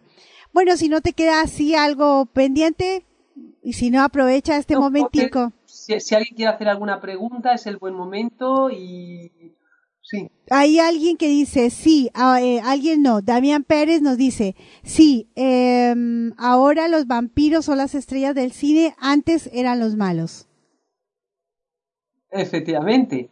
Eh, bueno, todo esto viene por el plan sionista, que también está sponsorizado, obviamente, por, por la facción Enki, eh, que era Satán, realmente ha sido representado como Satán, pues de eh, realmente em, digamos, desproveer de, de, toda autoridad moral, porque sí que hay una moralidad, eh, digamos, eh, en el universo, etc. Entonces, al hacernos menos morales, al hacer toda esta descomposición del mundo, etcétera, etcétera, pues también con eso se justifican mucho eh, el que nos sigan explotando, el que incluso hagan esta matanza. Y concretamente los vampiros, pues sí han estado muy de moda porque ellos han estado descubriéndole todo esto a la gente que está en masonería, a la gente que está en altos cargos. Yo me he encontrado gente que me ha venido y me ha dicho, pues eso, sigue meditando que es importante, etcétera, etcétera. Y me doy cuenta cuando en un momento dado sale alguna película especial como va gente y la gente de mi ciudad conoce, sabe quién soy, que estoy haciendo este trabajo y me respetan porque si no, eh, claro, también mi facción es muy poderosa y tendría represalias. O sea, en, cierta manera aquí están, eh, pues eso, con haciendo esta lucha en plan y, y, el centro de esta lucha universal, o sea, todos los ojos están en la tierra porque es el campo más delicado. Aquí ya como que tienen que hacer, como se dice, microcirugía. Mm. Eh, ahí, pero ahí fuera, ya te digo, se conquistan galaxias a veces en un día y, con, bueno, directamente, o sea, con, con efectos brutales. O sea, esta guerra es bastante dura y bastante despiadada. Pero aquí, aquí tienen que tener cuidado porque esto es como, como el foro de las Naciones Unidas, ¿no? Y entonces la lucha es más bien de pasilleo y de delicado. aunque ahora vean, pues eso, todos estos desastres que están pasando con el terremoto de México, con el huracán, etcétera, etcétera, que realmente son los últimos coletazos de Enki que se tiene que ir, que ya no tiene derechos sobre la tierra ¿eh? Eh, y, claro, toda su facción ha sido muy poderosa, tiene las garras muy metidas en todo lo político, en todo lo económico. Y vamos a ver cómo se, cómo se, para eso están los informes de Benjamin Fulford también y de otras personas, insiders, que nos están diciendo cómo va a haber un cambio financiero, a ver si se hace de una manera suave y sin que nos afecte, porque si no sería como un corralito que tuviéramos que vivir a nivel incluso mundial. Pero si eso va bien, pues eh, seguramente la política de dentro de un año o, de dos sea mucho más amable y, borremos todo este creimiento de que lo de que lo, el capitalismo salvaje es lo natural. Eso no es cierto, eso nos lo hacen creer así, pero, pero bueno, ya lo iremos viendo y veremos otros modelos de sociedad y otros modelos que podemos vivir de forma de vida. Exactamente, y creo que todos los caminos nos llevan al mismo lugar caminar en, en, una sintonía totalmente diferente a la que veníamos y eso no lo podemos hacer si no somos conscientes de todos estos temas, ¿no? Tal cual lo, lo planteas. Eh, María, encantadísima. Encantada también de estar con vosotros. Un fuerte abrazo y estamos en contacto. Claro que sí, María. Muchísimas, muchísimas gracias. Tengan linda madrugada. Gracias a vosotros. Gracias. Bueno, así nos acompañó en este final de Alternativa Extraterrestre por esta noche de domingo esta querida amiga María, que bien explicaba el por qué, bueno, no todas las noches puede estar y por supuesto eh, lo hizo en esta última jornada con un tema que es fascinante, ¿no? Espíritus extraterrestres. Todavía etiquetas para seguir. Eh, etiquetas que nos nos vienen a, a, poner a pensar, ¿no? De qué manera ordenar toda esta información. Gracias, María.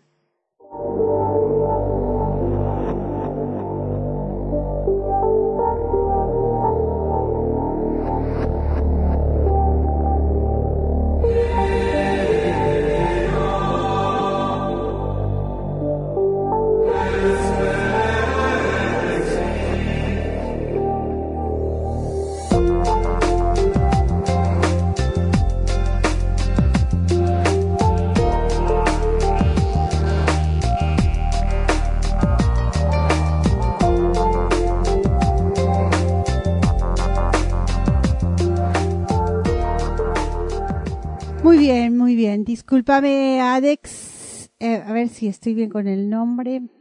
Eh, Alex, discúlpame, no alcancé a ver tu pregunta.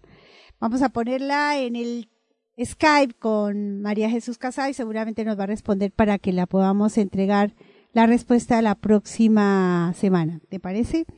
Eh, igual los invitamos a que la busquen en en Facebook a María Jesús Casado y ahí vas a poder conversar con ella sobre todos estos temas.